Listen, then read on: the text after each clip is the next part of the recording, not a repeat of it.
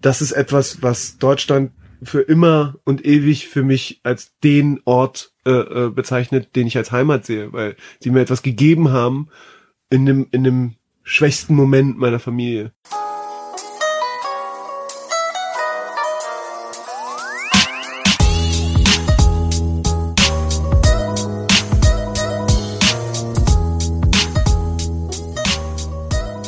Herzlich willkommen zu einer neuen Ausgabe von Halbe Kartoffel. Mein Name ist Frank Jong und ich habe einen Gast heute, der nicht nur groß ist, sondern auch noch großartig wahrscheinlich sein wird. er kneift die Augen zusammen. Oh no, denkt ja. er sich. Großer Druck. Puria mhm. Taheri, schön, dass du da bist. Ich freue mich hier zu sein. Vielen Dank für die Einladung. Puria. Ist der Name richtig ausgesprochen? Ja, Puria. ja, ist richtig ausgesprochen. Puria so spricht man es im Persischen, sagst du Pudia. Spricht sich ein bisschen anders aus. Als Kind hatte ich extrem lange Haare, muss ich ein bisschen weiter aufholen. Und mein okay. Vater hat mir die Haare mal geschnitten. Und im Schwimmunterricht, also ich hatte so einen klassischen, ganz klassischen 80er Jahre Topschnitt. Das ist einfach so zack, zack, zack, einmal rum. So und es war aber relativ lang und mein, da ich so weiche Gesichtszüge hatte als Kind und dem, die Kombination mit dem Namen Puria, ist mein Schwimmpass grundsätzlich bei dem Mädchen gelandet. Und das sorgte natürlich für Grölen, weil es gibt ka kaum deutsche Namen, die mit A aufhören. Und das sorgt ja. natürlich dann immer für Grölen. Also, hey, guck mal, Puria, sein Name, der Schwimmpass ist wieder im Mädchen gelandet. Und ich war dann so, ah. Oh. Und irgendwann hat mein Lehrer gesagt, so, okay, gut, wir müssen uns irgendwie einen Spitznamen für dich ausdenken. Und seitdem Puri. Und Puri ist halt für die meisten am einfachsten und so nennen mich auch die meisten Puri. Ah, okay. Also, das ist mir auch ehrlich gesagt ganz lieb. Puria klingt immer so ein bisschen, als wenn meine Frau was Ernstes mit mir besprechen will oder meine Mama. Kaum okay. jemand nennt mich Puria. So, Puri. Ähm, ja, dann machen wir doch gleich die Passkontrolle. Hast du ja. deinen Pass dabei? Jawohl. Hast du überhaupt einen? Ähm, Oder bist du illegal hier? Ich habe sogar zwei, Digga. Oh. aber hast du beide dabei? Nee, nur ich habe äh, nee, ich habe jetzt nur den, den, den deutschen Perso immer dabei, aber ich habe tatsächlich einen iranischen Ausweis und einen persischen Ausweis, weil mit 18 wollte ich dann doch nochmal wieder zurück in den Iran reisen und hatte auch die Einladung bekommen, für die persische Nationalmannschaft Basketball zu spielen. Also für die iranische Nationalmannschaft. Und da habe ich den iranischen und den, äh, den iranischen Pass sozusagen relativ zügig bekommen. Und mit 25 habe ich dann den deutschen Pass beantragt, weil ich in meiner ähm, studentischen Schusseligkeit einen Job in London angenommen hatte, auf dem Robbie Williams Konzert zu promoten für T-Mobile. Und dann bin ich am Flughafen tatsächlich nicht weitergekommen, weil ich keine Ahnung hatte, was das Schengener Abkommen ist. So sorglos habe ich damals in Berlin gelebt. Und dann sagten die mir so, hör mal, du brauchst ein Visum oder du kannst den Flieger nicht einsteigen. Und ich so, wieso brauche ich denn ein Visum? Ist doch London, ist eine Stunde entfernt. Dann hat er mir das erklärt und ich so, oh, Alter, ist das peinlich. Okay, gut. Bin vom Flughafen äh, natürlich total enttäuscht, weil ich habe mich auf diese Reise gefreut. Bin vom Flughafen zum Rathaus Schöneberg gefahren und habe gesagt, ich möchte gerne einen deutschen Pass haben. Und ich glaube, gefühlt innerhalb von zwei Wochen hatte ich den Perso oder den deutschen Pass. Und damals musste ich auch einen Zettel unterschreiben, wo drauf stand, ähm, der Iran nimmt seine Staatsangehörigkeit nicht zurück. Falls der Tag kommen sollte, dass du die iranische zurückgibst, dann entscheidest du dich für die deutsche. Habe ich unterschrieben und seitdem aber auch nichts mehr davon gehört, weil der Iran sich da, glaube ich, in seinem in, seinem, äh, in seiner Aus Ausgangsposition nicht verändert hat. Okay, das waren jetzt viele Informationen auf einmal. Wir gucken uns erstmal deinen Pass an. Also, Puria Taheri, Ta Taheri? Taheri. Taheri. Ja. Geboren 15. Mai 1980. Hm. Das heißt, summa summarum bist du jetzt gerade geworden. 38. 38. Vor kurzem, ja. Okay. Ja. Okay. Diese, diese, diese philosophische Pause gibt mir jetzt zu bedenken, sollte ich jetzt was dazu sagen. du sehen, wie du reagierst. Hätte ich mein Resümee jetzt ziehen? Nein. Augenfarbe braun-grün. Ja. 1,91 Meter. Mm, Damit bist du, glaube ich, äh, bislang der größte Gast. Echt? Ja. Wow. Dann habe ich wow. doch schon gut augenmaßmäßig ja. äh, abge... Äh, wie heißt das? Gesehen. Okay, nee, ist alles in Ordnung mit dem Pass? Ist noch Vielen gültig? Dank. Vielen Dank. Gott sei Dank. Ja. Du hast ja gerade schon angerissen, also deine Eltern sind aus dem Iran und ja. du bist, äh, habe ich gerade, habe ich gerade gar nicht gesehen, steht gar nicht drauf. Geburts, Geburtsort doch, Teheran. Richtig. Ja, siehst du? Wichtiges Detail. Ja. Also, du bist in Teheran geboren, aber seit wann in Deutschland? 82, 83? 82, 83. Mit zwei, drei Jahren. Genau. Zwei, drei Jahren, okay. Was ich immer mache am Anfang des Gesprächs, äh, ist der Klischee-Check. Okay. Ja, das heißt, ich äh, gucke einfach, was mir so für Klischees einfallen, was ich für Bilder habe, wenn ich an den Iran denke. Und ähm, jetzt habe ich so ein paar Thesen aufgestellt, ganz harmlos, nichts okay. Politisches. Und du sagst einfach, ob das für dich gültig ist oder nicht, also ja oder nein. Alles klar. Okay. Also Nummer eins: Die Leute halten dich für einen Türken oder Araber. Ja. Aber ja. hallo. Über, eigentlich äh, Grieche, Türke, Araber. Jugoslawe. Auf jeden Fall nicht Asiate. Nein, überhaupt nicht. Genau, das ist vollkommen mhm. richtig. Zweitens, die meisten Menschen in Deutschland haben ein negatives Bild vom Iran. Nee. Ah, okay. Eher, eher ein positives Bild. Ah, und ich glaube, das hat viel damit zu tun, dass nach der iranischen Revolution, Ende der 70er, viele Intellektuelle sich über die gesamte Welt verstreut haben, aber auch viel in Deutschland ähm, niedergelassen haben. Und dadurch ähm, eine andere äh, Perspektive gegenüber dem den ähm, der Arbeiterklasse, die noch als als äh, Zuwanderer nach Deutschland gekommen ist, äh, äh, klar ausgebildet hat und ähm, ich glaube, es gab auch eine Statistik, von der ich mal gelesen hatte, dass die Migrationskinder koreanischer und iranischer Familien tatsächlich die sind, die ähm, äh, meist den höchsten äh, Schulabschluss äh, anstreben mhm. und äh, universitären äh, Abschluss anstreben ja. und tatsächlich das dann auch in Zahlen ähm, äh, erkennbar ist.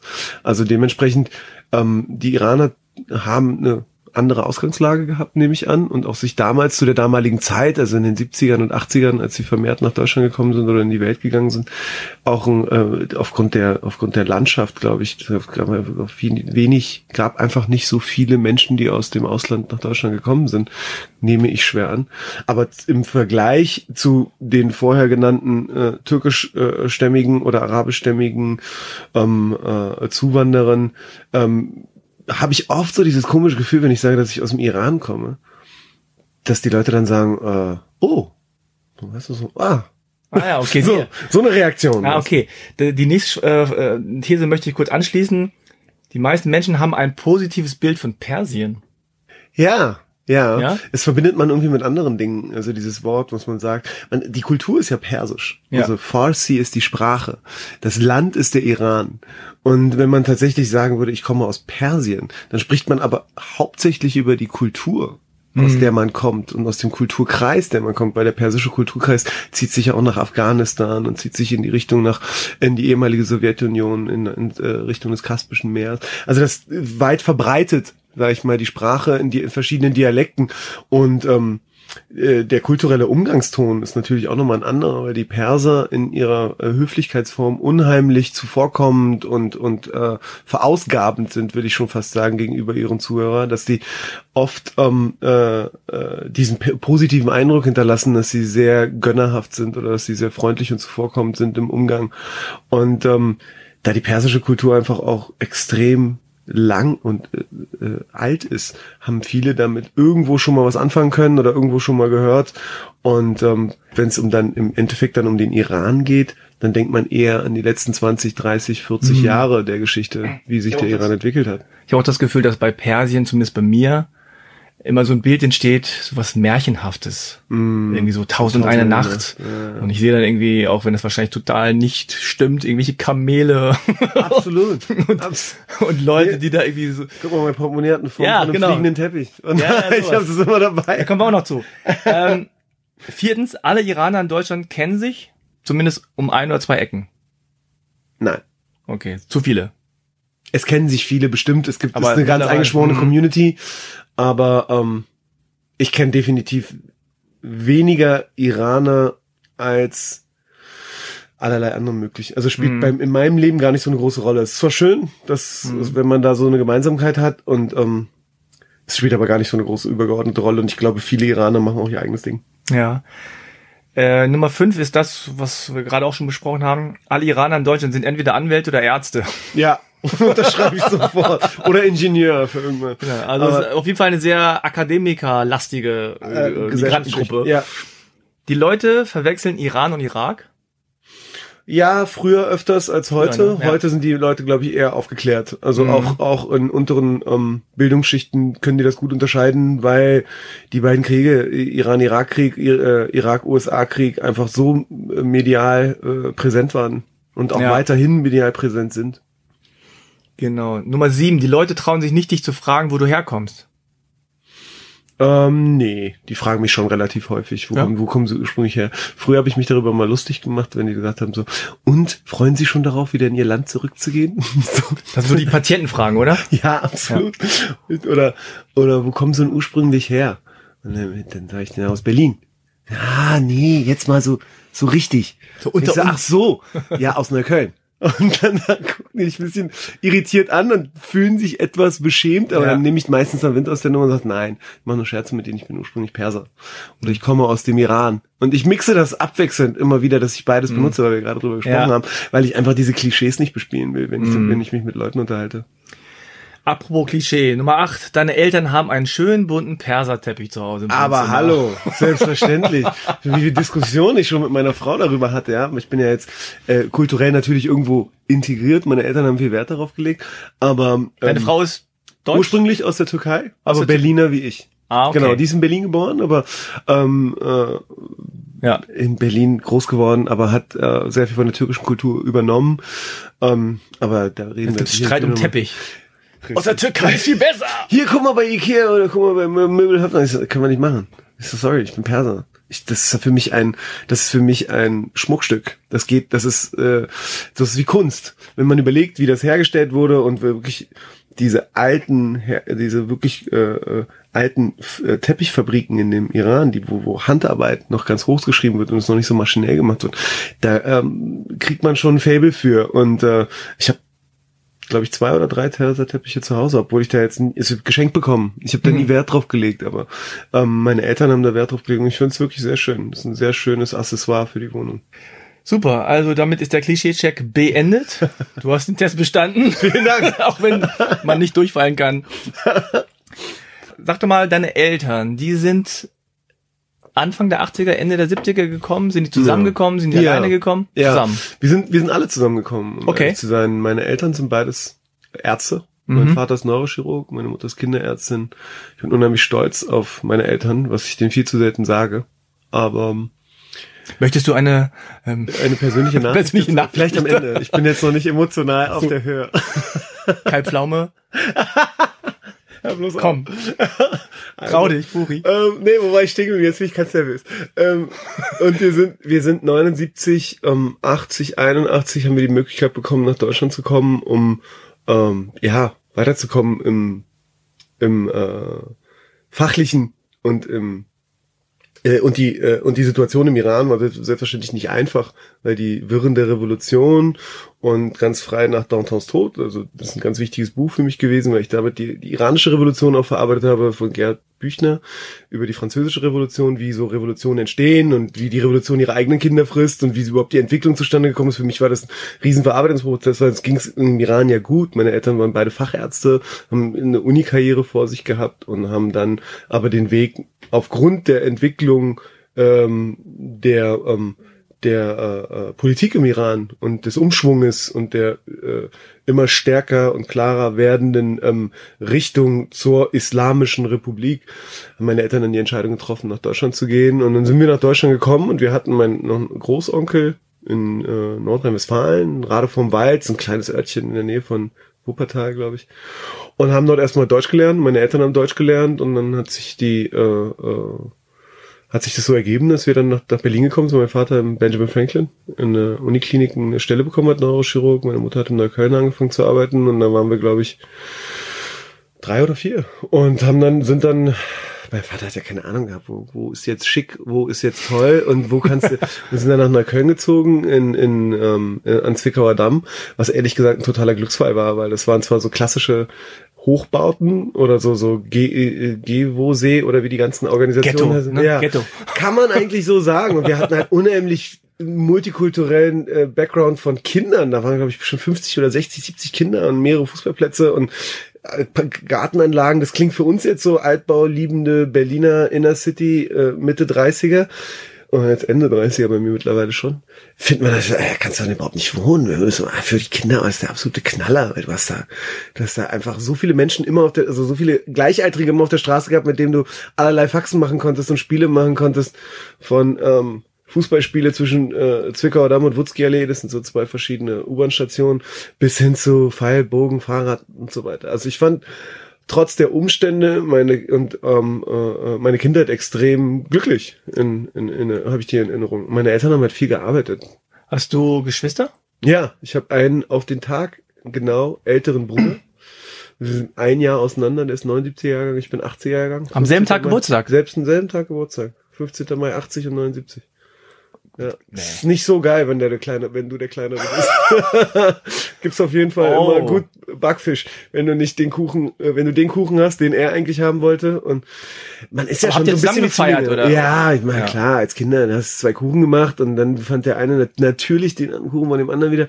Da haben auch so Flashbacks bei mir hängen, im Gegensatz zu der Zeit damals. Aber mein Bruder und ich haben jetzt ein sehr gutes Verhältnis. Also früher sind wir äh, eher aus dem Weg gegangen, weil wir ah. waren halt natürlich total, wir waren total nah dran. Ja. Und dieses Groß und Klein kannst du bei einem Jahr einfach schwer unterscheiden. Ja. Haben auch viel zu gut zusammen gespielt, aber haben uns natürlich auch in die Haare bekommen, ist ja klar. Ja, klar. Aber ähm, hab noch einen kleinen Bruder, der ist 14 Jahre jünger als ich. Und äh, okay. der ist hier in Berlin geboren. Und der studiert auch Medizin. Das ist ein guter Student. Würde ich schon sagen. Also ihr seid eine Medizinerfamilie, kann man so sagen. Ja, schon, weil ich muss mir vorstellen, wir sind halt als kleiner Kreis von einer großen Familie kommt, als kleiner Kreis nach Deutschland gekommen und es gab halt immer nur uns vier und dann irgendwann meinen kleinen Bruder dazu, also vor 14, 15 Jahren.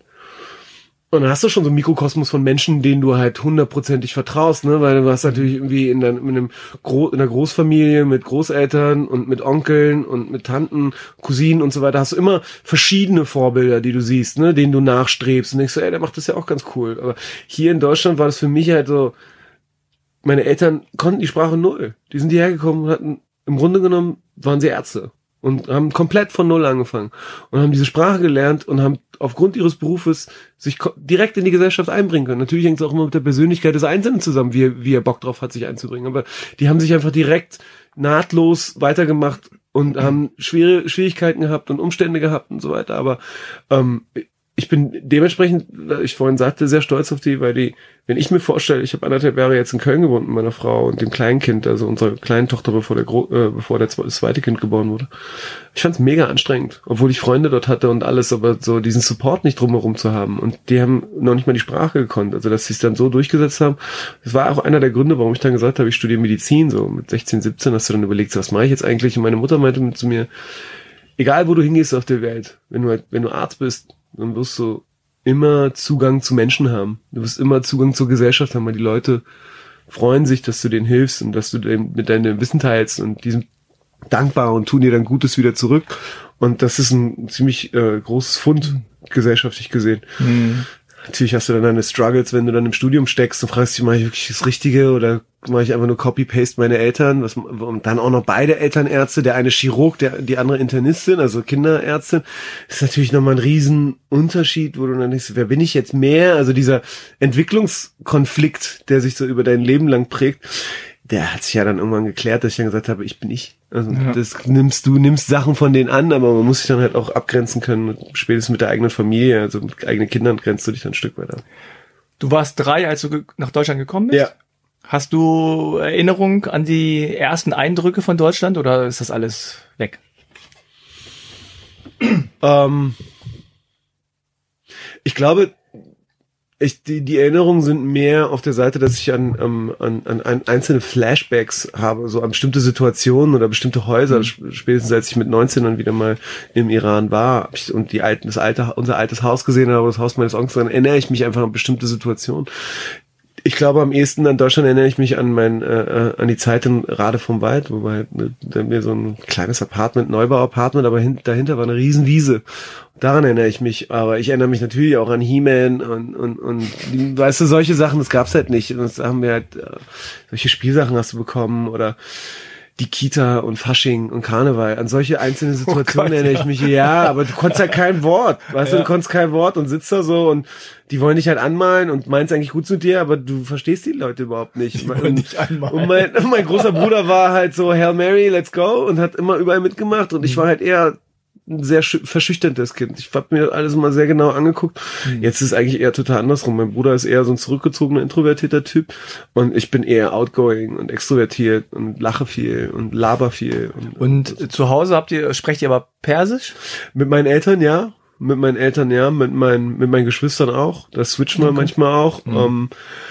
Ähm, äh, mit meiner, meine Frau hat tatsächlich mal einen Persischkurs gemacht, das ich echt sehr hoch angerechnet habe. Ich meine, ich bin ja in Berlin groß geworden. Ich, du, so, so Straßentürkisch und Verständigen und sowas, das kannst du ja alles. Wenn meine, es gibt ja auch unheimlich viele Ähnlichkeiten in der Sprache. Ah, okay. Im Türkischen und ähm, mhm. die Grammatik ist unterschiedlich vom Türkischen und Persischen, mhm. aber ähm, die ähm, 60 Prozent der Wörter sind nahezu gleich. Also die haben unterschiedliche Tonationen. Ah, okay. Und das, deswegen verstehst du irgendwie den Kontext, kann ja jetzt nicht so wirklich sprechen mit denen, aber ja. äh, ich verstehe das und der, der kulturelle Background ist ähnlich. Ähm, mit den Kindern versuche ich Persisch zu reden. Die nehmen das auch auf, aber ähm, nehmen auch das Türkische auf und verstehen das auch. Aber ähm, da Deutsch eigentlich in der Kita die, die Standardsprache ist und ich mit meiner Frau ja auch Deutsch spreche, weil sie spricht mit den Kids Türkisch, ich mit dem Persisch. Da ich mit meiner Frau auch Deutsch spreche, ist okay. für uns eigentlich Amtssprache. Ja, ja, klar. Deutsch. Ah, okay. Ich habe irgendwann mal, also auch schon bestimmt 15 Jahre her oder so, äh, bei einer Mitfahrgelegenheit, glaube ich, war das. Okay. Habe ich persischen Rap gehört, wenn ich mich oh. richtig erinnere. Okay. Und das war geil, weil ich hatte keine Ahnung, wie Persisch klingt. Okay. Und es klang sehr weich. Mhm. Was ich Flüssig. schön fand. Also es klingt, es ist schöne Sprache, äh, klingt gut. Und ich hatte das Gefühl, es klingt so ein bisschen so, als würde man versuchen, sich mit den Wörtern selber zu überholen. Weil es so schnell und flüssig ja, ist. So, ne? es ist so wie so, wie so, ein, wie so ein, Man macht keinen Punkt und man kommt ganz wenig. Ja, wie so ein Ballen, der so genau, ins Rollen genau. kommt und immer schneller wird. So kam mir das vor. Yeah. Das war natürlich auch ein gewisser Rap-Stil sozusagen, aber das habe ich immer noch so im Kopf. Ja, yeah, so ist Persisch, häufig. So an Persisch denke. Wenn Leute ähm, so denken an Französisch oder so, so, so fließende ja, Sprachen, genau, weißt du, die ja. ineinander übergehen. Und das ist der Unterschied zum Arabischen eigentlich total signifikant, weil der Arabische ist jetzt wirklich stärker ja. abgehakt und mhm. sehr, sehr, ähm, hat sehr viele Stops in ihrem in ihrer Tonation. Das ist im Persischen fast gar nicht so. Sprichst du extrem weich und extrem zuvorkommend und aber wenn es dann halt tatsächlich ins Rollen kommt, dann kann man als Außenstehender kaum Punkt und Komma setzen. Stimmt. Mhm. Du hast ja gerade erwähnt, dass du in Neukölln dann aufgewachsen bist und ja. äh, Multikulti und ja. alle auf der Straße und wie man sich so ein bisschen auch vorstellt vielleicht. Ja. Ähm, dann nehme ich an, dass einfach so deine Herkunft jetzt keine so große Rolle gespielt hat im Sinne von so, oh, da ist ein Iraner mm. oder da ist ein Perser oder da ist ein äh, jemand, der so komisch aussieht. Oder was, was, yeah. was hast du da für Erfahrungen gemacht? Ähm, ich glaube, egal ob du, ähm, die meisten Menschen, die, die, mit denen ich groß geworden bin, kamen entweder, das war natürlich Deutsch, Polen, Araber, Türken sehr viele. Und auch wenn wir, wenn die Nationalität jetzt gar nicht so eine große Rolle gespielt hat, wir haben es alle abgecheckt.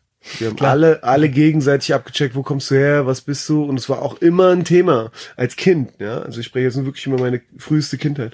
Es war immer ein Thema, dass du das mit einem gewissen Stolz trägst oder dass du das sagst, ich bin, ich komme ursprünglich aus der Türkei oder ich bin Perser oder ich bin Iraner und da hat man auch immer Wert drauf gelegt, dass man seinen eigenen kulturellen Beitrag irgendwie leistet, ja, dass die Leute merken, das ist ein Unterschied und ich und du grenzt dich halt ein Stück weit davon ab, aber am Ende des Tages ähm, und das hat eine Grundschullehrerin von mir gesagt, es mag ja sein, dass ihr alle irgendwo anders herkommt, aber ihr sprecht miteinander Deutsch.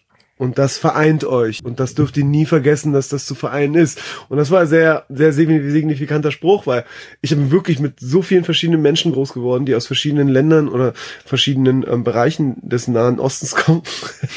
das war jetzt nur sarkastisch gesagt. Aber ähm, aus verschiedenen Bereichen der Welt kommen.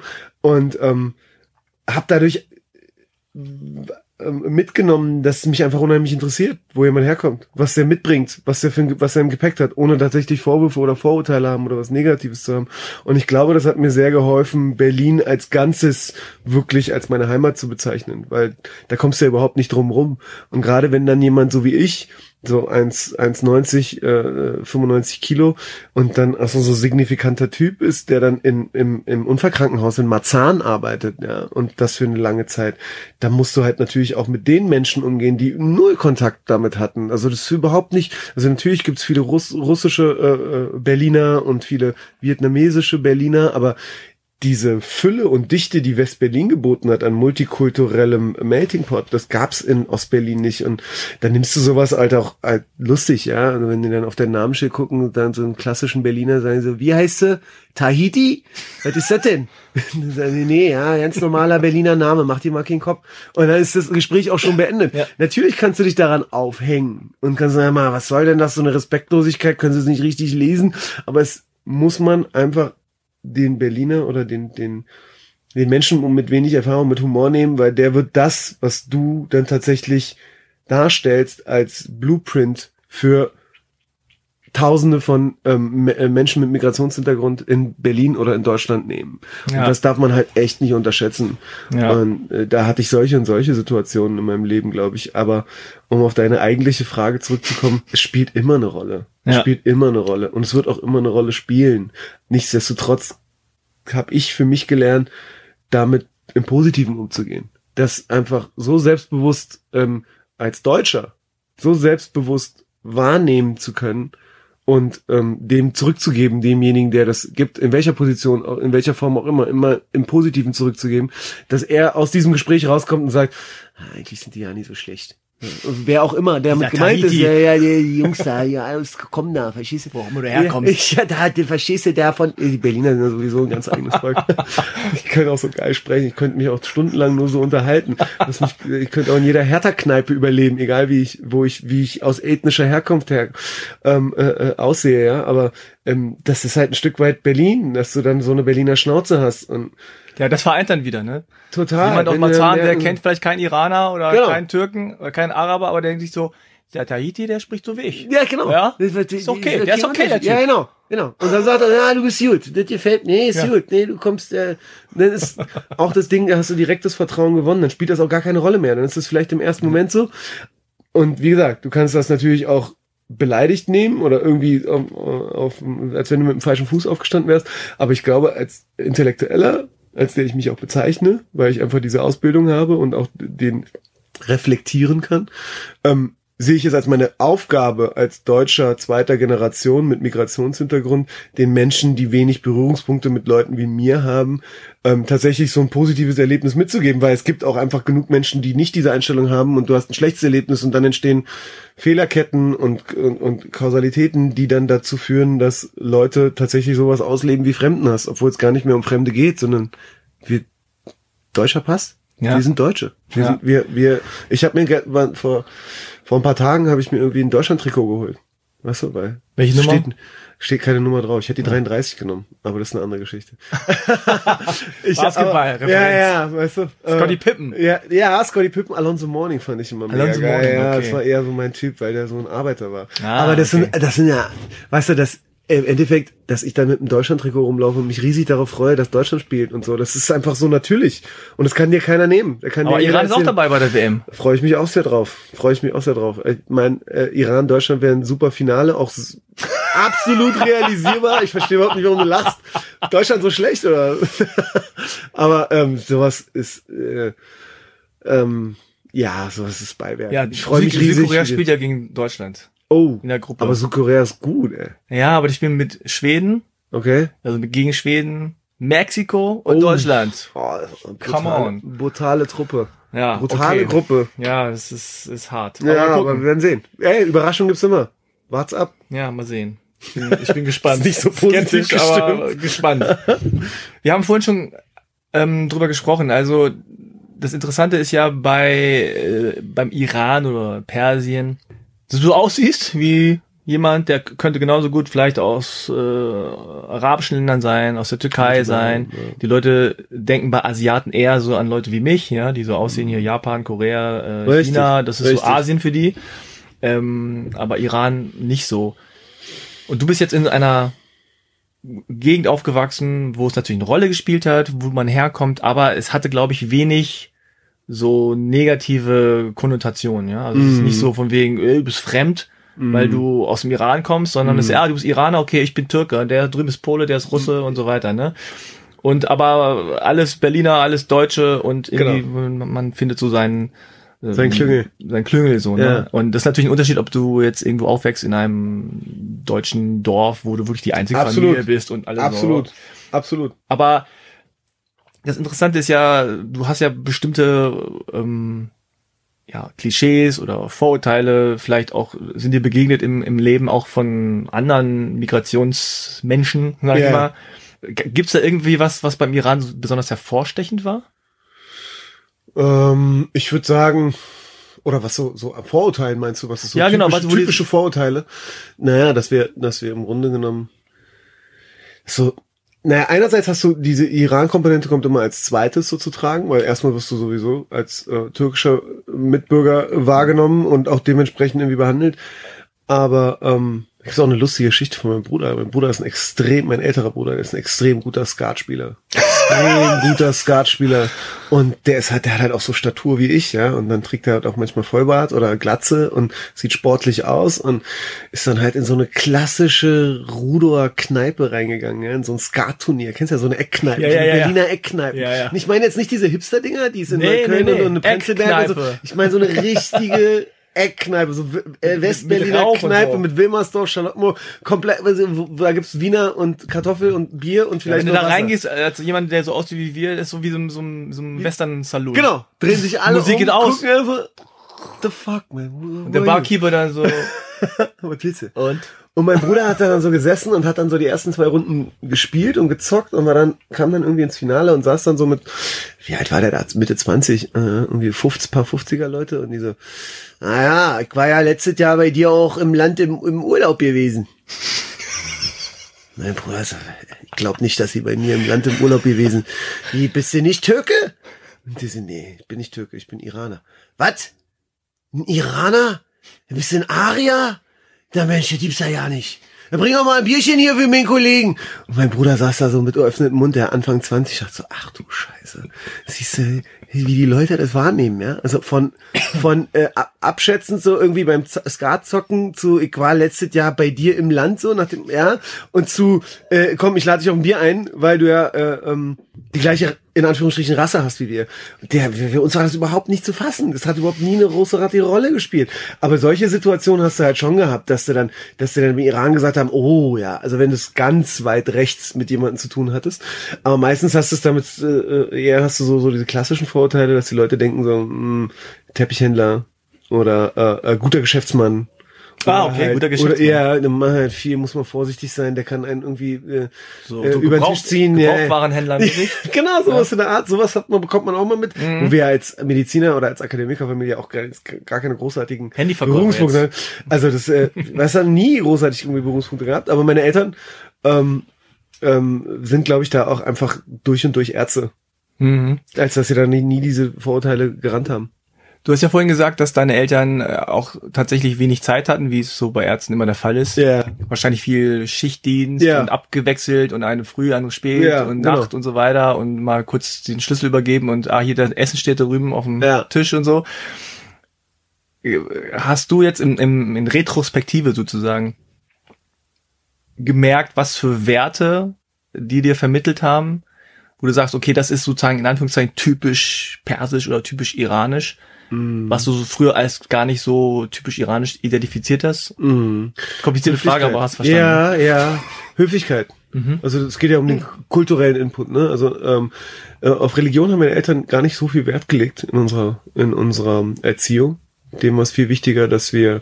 Aber sind die muslimisch sind. oder sind die Ähm, im, christlich? per se, per se bist du ja als Iraner Moslem. Hm. Ähm, aus oder du beweist das Gegenteil. Und das steht auch so in dem Pass. Okay. Das steht ja auch in dem Pass drin. Also du musst halt dich darum kümmern, dass du, eine, dass jede Religion, jede Religion ist akzeptiert und du kannst auch äh, äh, ein friedliches Leben im Iran führen. Äh, Mal vom Gesetz her, wie es jetzt mit den Nachbarn ist, kann ich nicht beurteilen. Aber ähm, per se ist man im äh, äh, ich- Moslem. Meine Eltern sind keine praktizierenden Moslems. Hm. Und dementsprechend, da ist ja diese Phase der Aufklärung, wie es im Christentum gibt, mit Evangelismus und ähm, äh, wie geht's weiter? Protestantismus? Nein. Oh, der, der ganz, bei mir auf ganz, ganz dunkler Weg. Eben bei mir auch. Aber ähm, diese Aufklärung gab es im, im Islam per se so nicht. Also dementsprechend, wenn du kein praktizierender Moslem bist, bist du auch per se kein richtiger Moslem. ja. Und ähm, da meine Eltern nie praktiziert haben, sondern sich eigentlich der Wissenschaft und der Medizin gewidmet haben, haben sie uns versucht, ein aufgeklärtes Bild der Welt mitzugeben und haben uns immer gezeigt, dass es ganz unabhängig von gesellschaftlicher Herkunft äh, oder von, von Nationalität ähm, viel mehr ähm, auf Umgang äh, auf, ankommt und dass es gute und schlechte Menschen in jedem Land gibt. Klar gab es diese, na, wir sind groß geworden mit der, mit der, ähm, mit dem Kommunismus gegen Kapitalismus. Das war unser Zugpferd. Also wir haben den Sozialismus auf der einen Seite mit der UdSSR gesehen und wir haben den Kapitalismus mit der USA auf der anderen Seite gesehen. Und das war so sozusagen ständiger Diskussionshintergrund in, äh, in ähm, äh, akademischen Fragen, die, die bei uns zu Hause gestellt wurden, ja. Und ähm, für uns gab es dann immer die Frage, wer sind jetzt eigentlich die Guten, wer sind die Bösen, ja. Und meine Eltern haben immer Wert darauf gelegt, dass sie uns ein aufgeklärtes Weltbild mitgeben und etwas, was meine Eltern halt trotz alledem, auf, trotz der Sprachbarriere und trotz des, ähm, trotz des oft äh, so, so, so ambivalenten Atmosphäre gegen meine Eltern, dass du halt irgendwie so ein bisschen herablassend behandelt wirst, wenn du äh, nicht so richtig gut Deutsch kannst. Mhm. Und das ist, glaube ich, auch so eine Eigenart, die, die in Deutschland ganz präsent ist. Ähm, haben meine Eltern es trotzdem immer geschafft, mit einem Lächeln und mit einer Freundlichkeit mhm. und zuvorkommenden Umgang. Klar, wenn es irgendwie heiß herging, dann sind die auch sauer geworden, ist ja normal. Aber die haben immer unheimlich äh, äh, darauf geachtet, ähm, höflich mit Menschen umzugehen und freundlich und zuvorkommend mit Menschen umzugehen. Und ähm, spätestens als ich das erste Mal im Iran war, weil ich es ja oft bei vielen Iranern gesehen habe, dass die unheimlich viel Wert auf diese Sachen legen.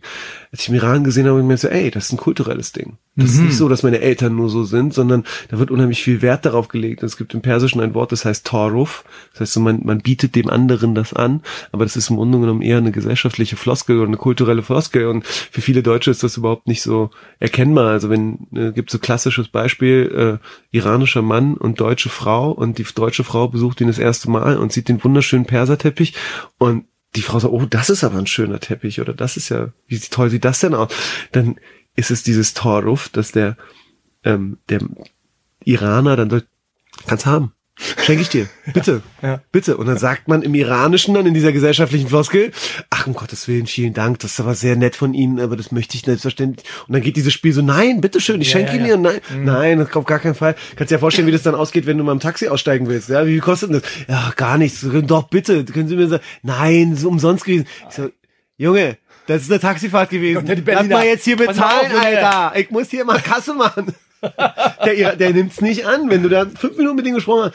Und das ist teilweise total schön, andererseits aber auch ein bisschen belastend, ja. weil du halt einfach preußisch erzogen wurdest und da, weißt du, jetzt hier so sachlich, ne? Äh, genau, komm, zack, äh, was kostet, kostet jetzt 10 Euro, du da kriegst du noch deine 10 Prozent, äh, ja, 10 Prozent, hier zack drauf, genau, auf Wiedersehen. Im Iranischen musst du da ständig dich darüber, das war etwas, was mir hm. Aber heute im Umgang auch in der Chirurgie unheimlich wichtig ist. Chirurgie ist ja ein sehr, also ich bin Orthopäde und Unfallchirurg und da hast du im, im OP oder im Umgang eher eher einen ruppigen Ton. Ja. Und so könnten Sie mir bitte vielleicht oder soll ich echt äh, immer so, genau, so könnten Sie mir bitte das Skalpell oder Nein. so geben. Ja, also, ich, also so, so so Einzelheiten und wenn du dich dann ja. bedankst und dann hatte ich natürlich auch so ein paar Berliner Schwestern, die irgendwie Marzahn oder auch woanders durchgealtert haben. So, wenn du jetzt noch einmal Danke sagst, dann setzt es gleich was. Und das ist ja immer Tahiti. Kann ja sein, ja. kann ja sein, dass du mir irgendwie was beibringen willst, bin ich auch echt dankbar für. Aber meine gute Erziehung, die wirst du nicht los. Und ah. wenn ich noch zehnmal Danke, Danke sage, musst du mit leben. Die Charmoffensive. ja, das ist, das, ist, auch eine Stilfrage, ja, gebe ich dir schon recht. Hat auch schon was mit Charme zu tun, aber dieses ähm, für mich klassisch persische ist dieser zuvorkommende Umgang. Mhm. Nachdem ich in den USA war, kurz bevor du unterbrichst. Ja, klar. Ist doch was Klassisches, was du in den USA hast, ja? Weil dieses hm. so, hey, how are you? How ja. you doing? Hey, ja, genau. Ja, have, have a nice weekend. Ja, genau. Und du bist dann so, und dann fragst du so, sag mal, interessiert es den jetzt wirklich, wie es mir geht? Oder ist, merkst du dann erst, okay, das ist so, so, so ein klassisches Warmmachen zum Gespräch oder mal Hallo sagen. Sehr angenehm. Voll. Angenehm. Ich kann das auch nur bestätigen. Ich finde das total angenehm. Und das geht bei uns leider einfach total unter. In der, in unserer Gesellschaft geht das einfach Hallo. unter. Hallo. Tschüss. Wiedersehen. Dann gibt's auch noch so, meine Frau ist ja Grundschullehrerin, die hat mir gestern eine geile Geschichte erzählt. Die, ist, der hat dann so, da gibt's halt immer Leute, die halt wirklich mürrisch durch die Gegend gehen, ja. Und dann hat sie so eine Lehrerin, so Mitte 50, sieht so ein bisschen crazy aus, kann jetzt natürlich keine Namen nennen, ich kenne ja nicht. Die läuft dann halt durch diese Schulflure und so, so morgen, morgen, wie jedem so mehr oder weniger vorbeilaufen, aber dann stehen bleiben, so, morgen, so, weißt du, schon einfordern. Muss eigentlich so, ja, okay. Es gibt ja auch die Leute, das ist jetzt unabhängig von den Nationen, die noch nicht mal den Mund öffnen können zum Hallo sagen, mhm. die so quasi ein Hallo nur mit den Augen so an, andeuten, ne? Ja. einmal kurz so nicken oder ja. einmal die Augen so auf und zu machen. Ja. Und dann gibt's aber die, die das nur nur antäuschen. Also du merkst, die wollen eigentlich quasi die Augen mal kurz einmal oder nicken, aber die kriegen nicht hin. Aber du merkst so, ah, okay, die, da, da ja, vielleicht hat vielleicht so ein bisschen genickt, aber nichts gemacht. Kennst du die Leute, die im Auto sitzen und du siehst die und dann sagt er zu dir Hallo und zwinkert auch Ja, so, ja, genau. aber er sagt nicht Hallo, sondern macht nur die Mundbewegung so. so. Dude, du sitzt im Auto, sag Hallo. Das ist nicht so, also, du kannst mich ja nicht hören, deswegen mach ich nur. das ist eine lustige Situation. sehr eigentlich, Die man, effizient. so, ja, die man so im Alltag so mitbekommt. Das ist mir vor Jahren mal aufgefallen, aber witzig, dass mir das wieder einfällt. Gibt es eigentlich im Persischen auch verschiedene Höflichkeitsformen, also sowas wie du und sie? Ja. In mehreren ja, und- ja. also mehrere? Ja, ist nicht wie im Englischen, dass du you sagst, Ja. was du weißt, sondern du hast ähm, äh, Chomor war to. Ja. Also du oder sie. Und du siehst eigentlich extrem viel. Du Ah, siehst okay. extrem viel. Das ist eigentlich auch eine sehr schöne Umgangsform. Also wenn du jemanden, wenn du jemanden nicht kennst und der ist älter als du, vielleicht kommst du auch aus dem or- orientalischen Bereich. Im Türkischen ist es auch oft so, dass dieses unheimlich viel Wert auf so Siezen und Alter und ähm, Genau. und zuvorkommen Ja, spielt schon so, ja. ja, stimmt. Und es spielt auch eine große Rolle. Aber ich muss ganz ehrlich sagen, guck mal, meine beste Freundin ist, Ko äh, meine beste Freundin ist äh, halb Koreanerin. Mein, einer meiner, äh, mein Schwager ist halb Koreaner. Ich habe unheimlich viele Koreaner oder Asiaten in meinem Freundeskreis. Und da merke ich einfach, dass dieses, dieses zuvorkommende, diese Wärme, die ich viel mehr spüre, als wenn ich tatsächlich ähm, in, äh, äh, mit Engländern zu tun habe oder sonst was immer. Aber das ist auch so verschieden, weißt du? Äh, unterm Strich gesehen ist es so, ich habe so ein gewisses Feingefühl dafür entwickelt, wo wo ist diese Wärme oder wo ist diese so diese Hospitality, weißt du? Ja. Wie die Amis sagen, Southern Hospitality. Wo spüre ich das eigentlich ständig? Und das spüre ich eher mit Ausländern deutlicher als mit Menschen, die aus Deutschland per se kommen oder aus in Deutschland verwurzelt sind. Klingt auch wieder so ein bisschen abgehakt oder so stumpf, aber ist, ähm, wenn du meinen Freundeskreis siehst oder wenn du Menschen siehst, die in meinem Freundeskreis ein- und ausgegangen sind, dann sind das so 90 Prozent oder 80 Prozent Menschen mit Migrationshintergrund, die aber in Deutschland ewig leben, Ja. ewig diesen Eindrücke haben. Und bei dieser ganzen Diskussion, die halt über Flüchtlinge entstanden ist, in den letzten zwei Jahren ungefähr, habe ich viel von mir wieder so aufgewühlt bekommen. Ne? Weil du bekommst ja im Krankenhaus natürlich dann mit. Krankenhaus ist ein extrem schwieriges Konstrukt, muss ich sagen. Da ist immer Druck auf dem Kessel. Und jeder lässt irgendwie mal einen du- dummen Spruch irgendwo, der nicht angebracht ist, weil die irgendwie was rauswerden wollen. Weil die irgendwie mal Frust ablassen wollen. Muss ich auch erst mit der Zeit lernen und dann nicht immer mit der Moral. Ja, und es ist ja auch kein Ort, äh, sozusagen, wo man sich einfach freiwillig trifft, ne, sondern Absolut. den meisten geht's dann auch nicht gut, wenn sie im Krankenhaus sind. Absolut. Und Was- die Mitarbeiter stehen halt unter Druck und dann Ja. kriegst du halt dann, wenn ich habe, ich arbeite gerne in Ostberlin, weil einfach diese alte DDR-Kaderschmiede da in den Schwesterntum immer noch stark vorhanden ist und es total ähm, äh, viel abgenommen wird und die Abläufe deutlich entspannter sind. Aber du arbeitest natürlich in, wenn du, wenn du in Orten wie Pankow oder Marzahn arbeitest, arbeitest du auch unheimlich viel mit Vorurteilen, weil es gibt einfach nicht so viele Typen wie mich, äh, die da mitarbeiten und dann in dieser ganzen Diskussion ähm, oh Mensch, jetzt haben hier so viele Leute nach Deutschland und wenn, was wollen die denn alle hier? Und, und dann stehst du da in der Runde am OP-Tisch ne, und parierst und dann hörst du so einen Spruch und denkst dir so, soll ich jetzt was dazu sagen? Oder, Und dann wirst du aber tatsächlich gefragt. Weißt du, und äh, glaube ich, das Weiseste, was ich sagen konnte, ist so, weißt du, vor 35 Jahren war ich in der gleichen Position. Deutschland hat mir die Möglichkeit gegeben, mich individuell weiterzuentwickeln und tatsächlich aufgeklärtes Leben zu führen, was in meinem Heimatland nicht möglich war. Und jetzt stehe ich hier. Und das, für mich ist es wie ein Wimpernschlag. Ich bin jetzt Chirurg, bin Facharzt, kann operieren, kann Menschen helfen und kann das ausleben, was ich, was ich machen wollen würde, ohne dass ich das Gefühl habe, dass wir unterdrückt werden oder dass ich mich individuell nicht entfalten kann. Und äh, das ist etwas, was Deutschland für immer und ewig für mich als den Ort äh, äh, bezeichnet, den ich als Heimat sehe, weil sie mir etwas gegeben haben in dem in dem schwächsten Moment meiner Familie, wo ich mich, wo wir aufgenommen wurden und die Möglichkeit bekommen haben, uns zu entfalten. Und das ist das ist für mich die Quintessenz, wo ich den anderen Menschen auch mitgeben will. Und gerade durch diese Runner-Community, die ich betreue, ja, und eine gute Freundin von mir, Kathi Hoffmann, die betreut so Flüchtlinge, macht so eine, so eine Laufgruppe für Flüchtlinge. Und hat so eine Laufgruppe für Flüchtlinge und dementsprechend ist es so, ähm, komme ich immer wieder als Arzt dann mit Jungs und Mädels mit, die, die in dieser neuen Situation sind, ja, und dieses neue Land erleben. Und Mhm. ich denke so, ey, I feel you, man. Ich, Ja. Mir geht's genauso. Mir geht's wirklich ganz genauso wie dir. Und freue mich umso mehr, wenn ich denen tatsächlich positive Vibes mitgeben kann oder was mit auf den Weg mitgeben kann und sehen kann, so wie die sich entwickeln und wie die Bock haben. Und das kannst halt nur mit, bis zum gewissen Punkt und der Rest ist Eigenmotivation. Ja. Ähm, erinnerst du dich auch daran, als du jetzt äh, noch kleiner warst, dass du keine Ahnung, dass sie auch irgendwie was peinlich war oder unangenehm war, was jetzt seine Herkunft angeht? Oder war das immer so relativ positiv besetzt oder relativ selbstverständlich? Es war schon was Besonderes. Was mir peinlich war, dass meine Eltern nicht so gut Deutsch konnten. Mhm. Es war unangenehm, weil ich immer das Gefühl hatte, so, ey, meine Eltern sind so cool, die sind so klug. Aber die können das einfach aufgrund der fehlenden, fehlenden Erfahrung in dem Land einfach noch nicht so wiedergeben. Und, ähm, Und man spürt auch, ich weiß nicht, wie es bei dir war, bei mir war es zumindest so, man spürt auch schon als junges, als junger Mensch oder als Kind, dass die Gesellschaft, die, die eigenen Eltern ein bisschen weniger respektieren, einfach aufgrund der Sprache. Und das, das tut halt weh.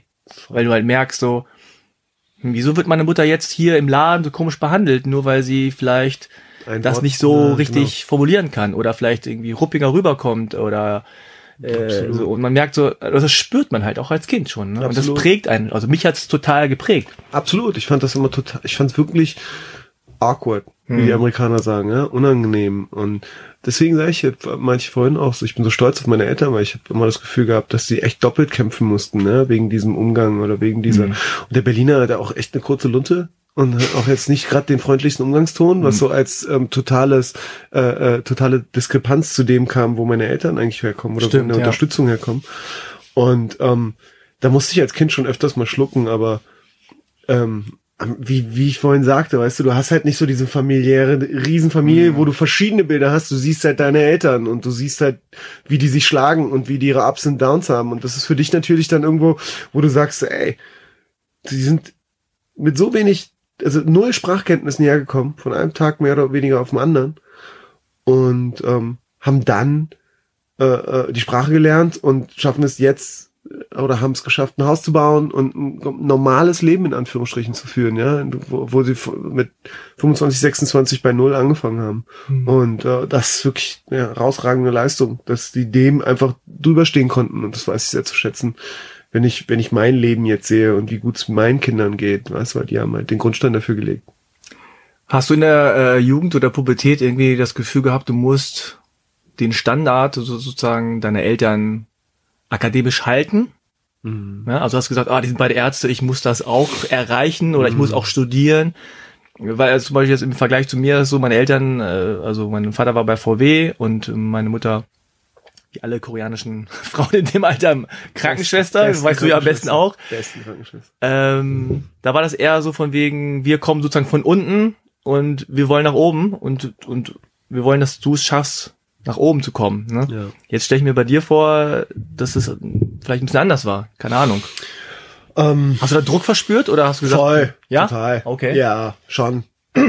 Und ich muss auch sagen, so bis bev- bevor meine Kinder geboren wurden, hatte ich immer diesen Druck verspürt. Also Mhm. diese akademische Last irgendwo ein Stück weit weiterzutragen. In Anführungsstrichen Last, weil es ist ja ein Best, also meine Eltern haben gesagt, die Uni-Zeit war die beste Zeit ihres Lebens. Und ich kann im Endeffekt auch sagen, die Uni-Zeit war die beste Zeit meines Lebens, weil ich halt auch in Berlin studieren konnte. Das ist ein unheimliches Erlebnis.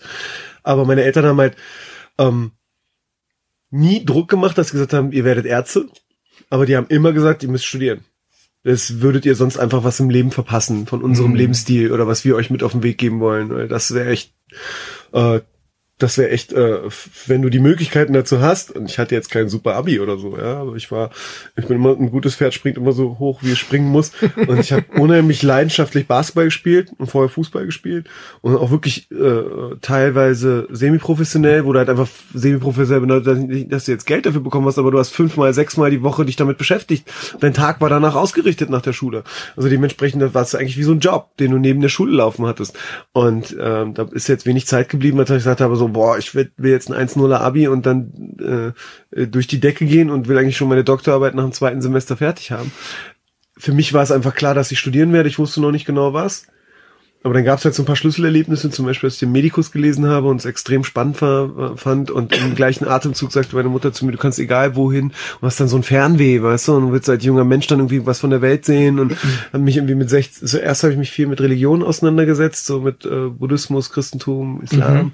Dann habe ich mich viel so mit politischer Aufklärung von Beginn der 60er auseinandergesetzt und viel Che Guevara gelesen und zwar für, für mich so ein sehr großes Jugendidol mit 16, 17, 18 und der Hast du ein ist ja Shirt gehabt? Klar, immer noch. immer noch. Also das Schlimme ist ja, das Schlimme ist, ich habe jetzt so ein Shirt bloß von Replay, was ja eigentlich total, weißt du, was ich meine? So ein 100-Euro-Shirt und da ist ein riesen Che Guevara-Kopf drauf. Und dann gucke ich mich manchmal auch an, so, ey, du trägst es in rot-weiß und hast so ein riesen Che und trägst es von Replay und das hat irgendwie, weißt du was ich, wie viel Geld gekostet. Das ist irgendwie auch pervers. Ne? Äh, che Guevara äh, würde sich im Grab umdrehen. Ja, du sagst es und das so nicht zum ersten Mal in Bezug auf mich. Aber ähm, ja, mit 16, 17, dass ich mich so, dass ich mich damit auseinandergesetzt habe. Und der Che Guevara war auch Arzt. Der ist, der war Arzt, aber der ist halt, der hat halt auch andere Sachen gemacht, weißt du? Und das, dieser, diese freie, diese freie Beruf, Arzt zu sein, Mediziner zu sein, ist ja wirklich ein freier Beruf, der gibt dir ja allerlei Möglichkeiten.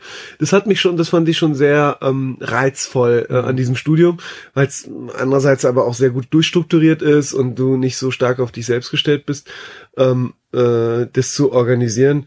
Aber ähm, mir war schon klar, weil einfach auch schon seit, ich gefühlt, naja, ich glaube sogar nachgewiesen zehn oder elf Generationen, 13 Generationen Ärzte in unserer Familie sind. Oh. Ja, also es ist ewig, Ewigkeiten. Und von daher war klar, irgendwo, dass einer von uns das machen wird, mein Bruder oder ich. Mein Kleiner kam dann später nach und dem habe ich eigentlich immer versucht, davon abzuraten, weil es einfach harter mega Job, ja. viel zu mega viel zu lernen ist im Studium ist einfach ein harter Job du sagst und dann halt noch Lebemensch zu sein und Berliner und Sportler und interessiert zu sein an kreativen Ideen die aus so, so außerhalb der Box zu denken da kommt schon viel zusammen, wenn du dann tatsächlich irgendwie ein strukturiertes Leben führen willst. Und dann, das führt dann eher dazu, dass du so ein Ups und Downs hast im Studium, weißt du? Und auch jetzt nicht jede Biochemieprüfung bestehst oder jede Physik und dann geht's halt Stück für Stück ganz langsam zum Ziel, Arzt zu werden.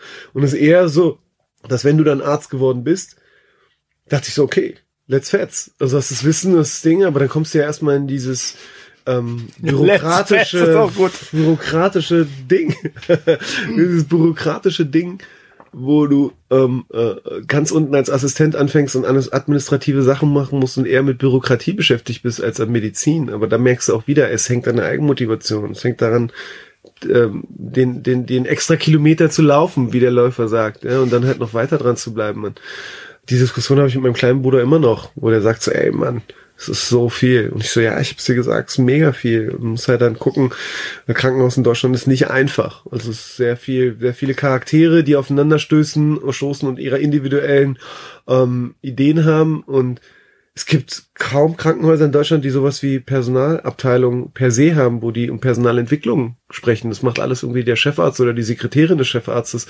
Und das finde ich immer so altertümlich. Das ist nicht so State of the Art. Sprich, entspricht nicht mehr dem 21. Jahrhundert, so mit äh, äh, führendem Personal umzugehen. Mhm. Aber ähm, das geht unter. Das geht unter und das kannst auch niemandem Vorwurf machen.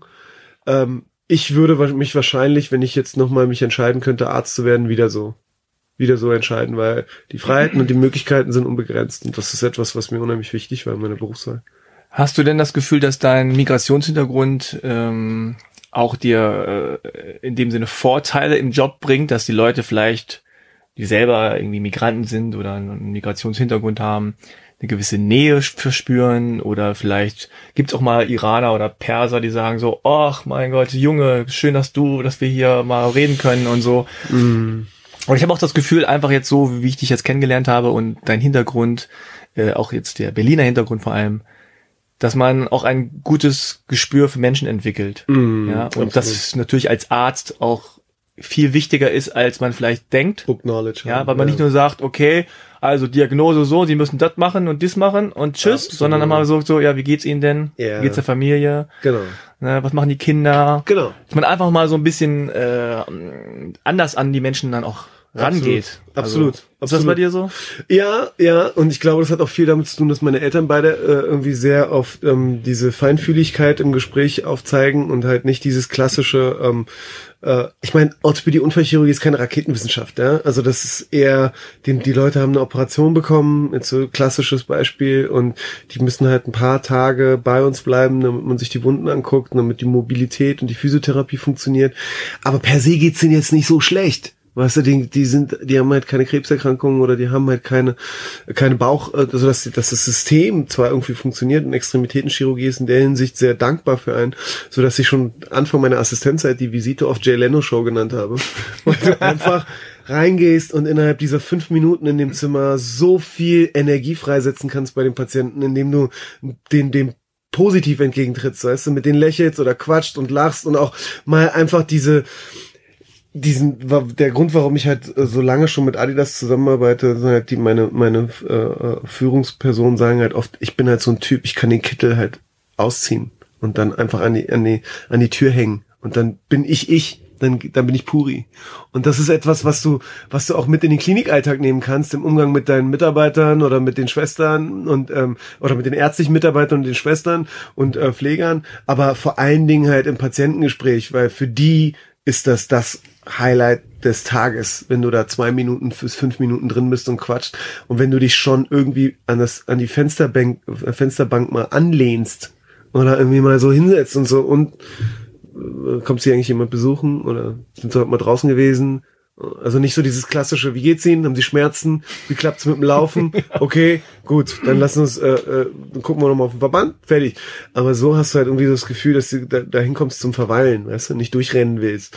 Und klar gibt's auch manchmal Tage, wo du durchrennen musst, aber du kannst es den Leuten ja immer erklären. Du kannst dir sagen, ey, wird leider nicht so viel Zeit, ich muss ein bisschen weiter rennen, wenn es irgendwelche Fragen gibt, melden sich später. Ja. Ich leg da total viel Wert drauf und ich glaube, das ist ähm, unheimlich wichtig für den Heilungsprozess. Weil die Leute vom Kopf her das Gefühl haben, so, ach, der ist angenehm. Und ich mache manchmal auch ehrlich gesagt langsam die Tür zu, um nochmal so die alten Damen mal zu hören, wenn die dann irgendwie miteinander sprechen. Und dann hörst du öfters auch mal so, ach, das ist ja ein netter Arzt. weißt du, dieses, dieses Klischee, ach, das ist ja ein netter Machst Arzt. Machst du auch den Columbo? Noch Columbo? Nochmal, äh, eine Sache noch. Eine Sache, eine Sache, eine Sache war noch. Was ist eigentlich hier mit den Gummibärchen? Essen wir die noch, oder? Nee. Übrigens, Sie müssen noch eine Woche bleiben. Tschüss. Bam. Ich meine, das aber auch geschickt. Das ist auch so ein Punkt. Da gebe ich dir vollkommen recht, wenn du sagst, wenn du sagst, ey, sie müssen bis zum Mittwoch nächste Woche bleiben, dann, mm. ja. aber wenn du weißt, eigentlich kannst du den Montag schon entlassen und machst Sonntag auf Visite, dann gehst du irgendwie zwei, drei Tage später hin und sagst, Sie können Montag schon gehen. Dann freut er sich ja. so krass einen Ast ab und denkst dir so, ey, so ein einfacher Psychotrick, der denen aber dabei hilft, und wenn die dann halt sagen, oh, Mittwoch ist aber ganz schön lang. Ich sag, wir können doch sicher über Montag reden, aber ich sag ihnen lieber Mittwoch, dass sie Montag gehen können. Freut man mich mehr, als wenn ich im Montag sage, bleiben sie noch mal bis Mittwoch. Das sind so Kleinigkeiten. Und das kannst du in kleinen Häusern, also in kleinen Krankenhäusern, deutlich entspannter machen, als in großen Krankenhäusern. Weil große Krankenhäuser ist einfach die Dichte nochmal eine andere. Ein Unfallkrankenhaus, ein berufsgenossenschaftliches Krankenhaus, einfach ein, extrem gut funktionierendes, großes Unternehmen, was zu respektieren gilt als Mitarbeiter. Und da kannst du dir einfach nicht links und rechts viele Sachen erlauben, ähm, außerhalb des Zeitplanes zu arbeiten. Ich glaube, Ärzten ist manchmal gar nicht so bewusst, wie viel Macht sie haben. Mm. Und wie viel sie auch anrichten können, im Positiven wie im Negativen, mm. ähm, mit dem, was sie sagen. Mm. Also, ich habe wirklich schon sehr oft den Satz gehört, mein Arzt hat damals gesagt, Punkt, Punkt, Punkt. Ne? Und dann bist du total am Boden zerstört mm. und dann stellte sich raus, das stimmt alles gar nicht. Mm. Und ähm, sowas wie, sie können nie wieder laufen oder mm. sie, wenn sie so weitermachen, dann sterben sie mit 35 oder mm. keine Ahnung, so, auch so pädagogisch ungeschickt einfach. Und da ist natürlich von Vorteil für alle Beteiligten, wenn es Ärzte gibt, die nicht nur über gute Menschenkenntnis verfügen, sondern auch über ähm, ja, äh, ja darüber, weiß, dass, dass sie überhaupt äh, sozusagen dem Patienten irgendwas Gutes tun Emotional wollen. Emotional Intelligenz. Genau, emotionale ja. Intelligenz. Ja. Und einfach sagen, so wie du vielleicht so, hey, ich gehe da rein, setz mich kurz hin, mhm. rede kurz, ne? Es ist ja, es ist auch nicht so unbedingt Zeitraum da mhm. als was anderes, ne? Man sich kurz mal hinsetzt, macht, wie geht's Ihnen denn? Ja. Wie geht's der Familie? Ach ja, hier. Ja, so, so, ein, so ein touchy Typ, weißt du? Ich habe da liegt auch mal so einen Arm auf dem Unterarm rauf ah. oder so beim Sprechen, ja. weißt du? Ich glaube, dann spüren die halt nochmal, es klingt jetzt so ein bisschen nach ESO, ja, aber die spüren halt so diese, diese Energie. Die, also ich glaube an Energiefelder und ich glaube an äh, viel mehr als an Religion, als das an dieser zwischenmenschliche Kontakt unheimlich viel bewirken kann. Und äh, ähm, das ist für mich absolute äh, ärztliche Kunst. Und es wäre mhm. echt äh, schade, ja. Und die Amis sind ganz geil. Als ich in den USA in der Mayo Klinik war, haben wir uns immer so einen Scherz gemacht mit den, mit den Senior Assistants und die meinten dann immer so, let me teach you the art of medicine. Weißt du, das ist halt so, so weißt du, aber das ist es. Geil. Das ist es. Das, geil. Das, ja, man, das, ja, kannst du sagen, was du willst. Die Amis sind cool, man. Was wie die umgehen und wie die manchmal Sachen, dieses, dieses, diese sportliche Herangehensweise an die, an, ans Leben und ein, ja, und positiv Teamsport, ja, so, hey, die Teamsport so, feiern. Ja. Die feiern genau. die, die sportliche Sozialisierung im Team. Und ich bin auch als Basketballer und Fußballer groß geworden. Und gerade wenn ich jetzt darüber nachdenke, was ich, mein Sohn, weil der hat auch Bewegungsdrang wie äh, äh, drei Affen am, am, im Zoo, weißt du? Der will los. Zweieinhalb. Oh ja, ja. Also entweder nicht ein Hulk oder King Kong. Er ist auf jeden Fall. Muss eine Manndeckung machen die ganze Zeit, ne? ja, Sonst äh, ist er hier eine Sekunde am CD-Schrank Ja, drei ist Sekunden sofort, später ja. ja, am, am Nein. LCD, wie heißt das? Ja, Am jetzt Schokolade Fernseher. essen? Nein. Ja, ja. ja, es ist schon äh, äh, wichtig, dass du dann in so einem Team groß wirst, ja, und die, die, die, die Rolle oder die, die, ähm, die Wichtigkeit des Teams verstehst. Aber wenn du dann in der Gesellschaft halt so merkst, so, ey, es sind ja nicht alles Teamspieler. Also da muss man sich auch immer wieder anpassen. Ähm, äh, ich fand es extrem wichtig, sportlich sozialisiert zu sein, weil es zeigt mir einfach, wie, wie was für eine Eigenmotivation ich entwickeln kann, um tatsächlich ähm, kurzfristige oder langfristige Ziele zu erreichen. Weißt du, so diese Etappenziele immer zu machen. Und mittlerweile laufe ich ja hauptsächlich, laufe unheimlich gern und mache Krafttraining und, und, und all solche äh, funktionellen Sachen, ja, wenn ich mir die Zeit dazu finde, zum Team zu gehen. Weißt du, ich habe Angst vor der Teamverantwortung, die so ver äh, fest bei mir verankert ist, dass ich Sorge habe, dass wenn ich in wieder in so, so, so Probleme vom Time-Management komme, dass es mir nicht gut geht, wenn ich nicht zum Training konnte, wegen dem, wegen der Verantwortung gegenüber meinen Teamkollegen. Weißt du, weil die sind alle da und denken so, ey, wo bist du denn?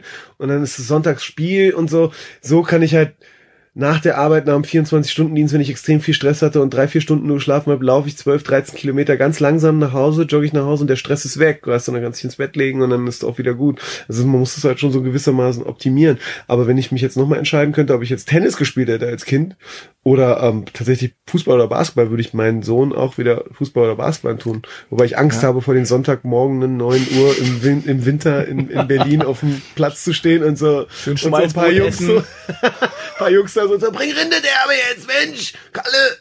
Und ich so, oh, eigentlich. Mal Ich gucken. meine, das Gute am Teamsport oder generell am Sport, aber im Teamsport vor allem, ist ja, dass du im Grunde, wenn du so aufwächst, kannst du gar nicht im Grunde fremdenfeindlich werden. Ja, sag ich mal, stelle ich mal so eine Steilthese auf hier an der Stelle. ja, Weil du was. einfach, ähm, wenn du wirklich dem Sport committed bist, dann siehst du nur Spieler. Du siehst Mitspieler, du siehst Gegenspieler, du siehst Trainer, du siehst Rollen. Ne? Du siehst nicht der iranisch-stämmige äh, Marzana äh, oder so, sondern du siehst einfach nur so, wir sind jetzt hier ein Team. ja, Ne? voll. Und ich glaube zumindest, dass das äh, sehr, sehr helfen kann, Absolut. ähm, äh, dass man mit, äh, einfach lernt, mit, mit anderen Menschen irgendwie umzugehen, selbst wenn man nicht befreundet ist oder so, sondern man einfach sieht, okay, ich bin Verteidiger, du bist Angreifer, ich muss dir den Ball zu, Ball zu spielen, du machst Liste. Das hat einfach so einen, ja, spielerischen Umgang mit einem Ziel und du musst zusammenarbeiten. Ne? Und wenn man das nicht hat, heißt es nicht, dass man ein schlechter Mensch wird, ja, aber äh, wenn man das, wenn man das hat, glaube ich, Blickwinkel, es ne? ein. Ja, es fast fehlt, immer. Es würde dir so ein Blickwinkel fehlen. Und ich sehe das, ey.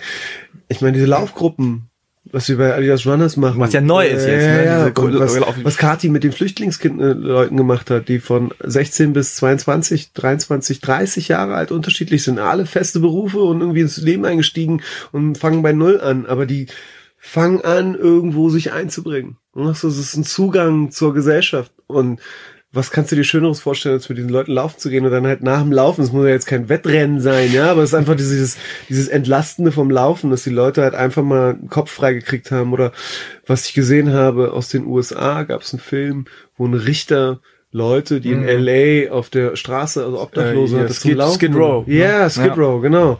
Geiler Film gewesen. Hat einfach so diese Idee, überhaupt da tatsächlich was ändern zu wollen und den Leuten die Eigeninitiative und Eigenmotivation irgendwie beizubringen.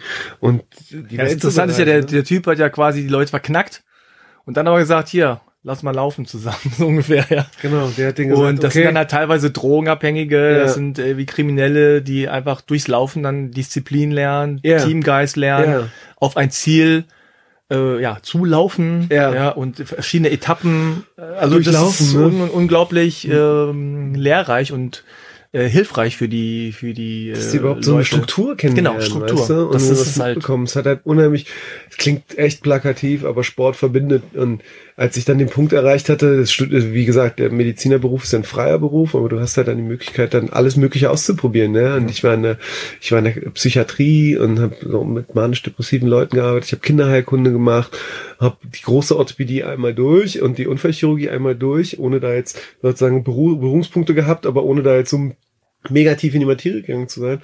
Aber als wir in Köln waren und ich mit meiner Zeit in der Wirbelsäulenchirurgie vorbei war, dachte ich so, ey, was willst du eigentlich machen? Was juckt dich eigentlich am meisten? Und ich, die ganzen Fragen stellte ich mir, oder das Gespräch führte ich, als ich laufen war. Ich dachte, ey, eigentlich ist das, das was ja am meisten, wo du am meisten den Patienten widerspiegeln kannst oder dem am meisten wiedergeben kannst, ist halt mit Sportlern zu tun zu haben.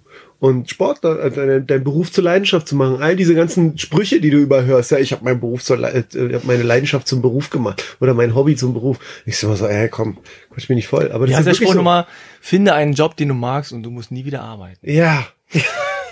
fühlt sich nicht an wie Arbeit. Genau, das ist einer meiner Lieblingssprüche. Es fühlt sich nicht so an wie Arbeit. Man muss dazu sagen, damit die Leute es auch verstehen, du bist äh, quasi Medical Coach Ja, oder ja. Äh, medizinischer weiß ich nicht, Betreuer, das? Betreuer oder da von den Adidas Runners. Genau, genau ich betreue die Adidas Genau, Runners. äh, deswegen hast du einen genau. starken Bezug zum Laufen. Ich will noch mal eine kurze Sache äh, fragen und zwar interessiert mich, wie erkennst du einen anderen Iraner? äh, ad hoc daran, Also auf wie der er Straße? Daran, wie er? Deutsch spricht. Daran, wie er Deutsch Okay, und wie spricht oh, er Deutsch? hallo, wie geht es Ihnen? Ah, so Haben Sie diesen Film gesehen? Das ist aber sehr nett von Ihnen. Dankeschön. das erkennst du sehr so, sofort. Stimmt, dieses Weiche, ne? Ja, ja, ja. so ein bisschen. ja, ja, ja, Genau, die haben sehr, sehr weichen, sehr weichen Akzent Deutsch. Kommt das, kommt das bei Deutschen vielleicht auch ein bisschen so nicht vertrauenswürdig? Ja, so ein bisschen so sneaky. Äh, Äh, was ist mit dem los? Wieso will der mir? Da muss man schon sehr paranoid sein für, also Okay. beziehungsweise muss man, aber die meisten sind ja, äh, erkennen es als sehr freundlich und angenehm Okay. und lassen sich da sozusagen ein bisschen einlullen. Dann gebe ich dir schon recht. Das Weil so, schon so klingt das so ein bisschen wie so, ja, ich, würde gerne aus ihrer Hand lesen. Äh, und das kostet aber 10.000 Ja, Euro. So, äh, ich glaube, ja, ja, stimmt, hast du schon recht. Aber ähm, ich wollte nur diesen extremen Akzent nachmachen, den die Ah, Perser okay, haben, die wirklich sehr signifikant Deutsch Aha. sprechen. Und, und so, ähm, so auf der Straße, wenn du und dieses, gewissen weißt du, die sagen zum Beispiel so? vor dem E, vor dem, vor dem S, bei Stefan sagen die zum Beispiel Estefan. Ah, Das ist so ein ganz klassischer Punkt, wo ich so sage. ein bisschen Spanisch auch. Ja, ja. Spanisch.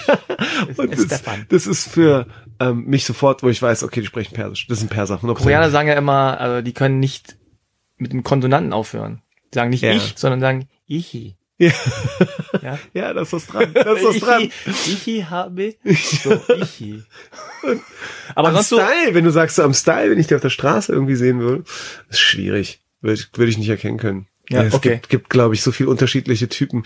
Ich kann zum, im Iran gibt's unheimlich viele operierte Nasen. Das ist ein absolut, das ist ein absoluter Knaller, das muss ich auch mal erzählen. Ah, okay, das ist so quasi die große Nase klein gemacht, oder?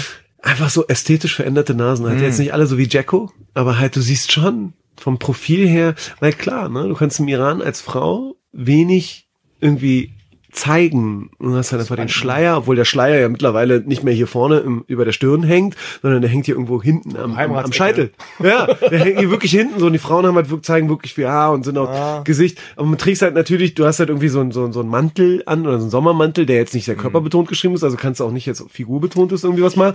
Und da ist das Gesicht unheimliches Merkmal dafür. Und wenn du einen großen Zinken hast, hast du einen großen Zinken. Du musst halt irgendwas dran machen. Und im Iran sind äh, plastische Chirurgen unheimlich erfolgreich. Ich hatte Unheimlich das ja in der letzten äh, Folge mit Mai Team äh, Nguyen Kim. Ja. Da haben wir drüber geredet, dass bei den Asiaten sind halt vor allem die Augen, Mhm. ne? Augenlider, Mhm. Augenlid wird, da wird so eine Falte reingebaut, ähm, damit es irgendwie wacher aussieht. Ja, okay, so hat da jede Nation ihre eigene Schönheitsoperation. Ja, ja, krass. Ja, interessant. Also bei mir ist es schon so, dass ich äh, einigermaßen sehen kann, bei den Koreanern, die ich jetzt zum Beispiel auf der Straße sehe in Deutschland, sind das Koreaner, die jetzt hier als Touristen sind, sind das Koreaner, die hier aufgewachsen sind, sind das Koreaner, die aus Korea gekommen sind und hier studieren oder so, kann ich schon so einigermaßen am Style irgendwie festmachen. Zum Beispiel in Korea gibt's ja jetzt diesen Trend, der wahrscheinlich jetzt auch schon wieder vorbei ist, von diesen oversized Wintermänteln. Ja.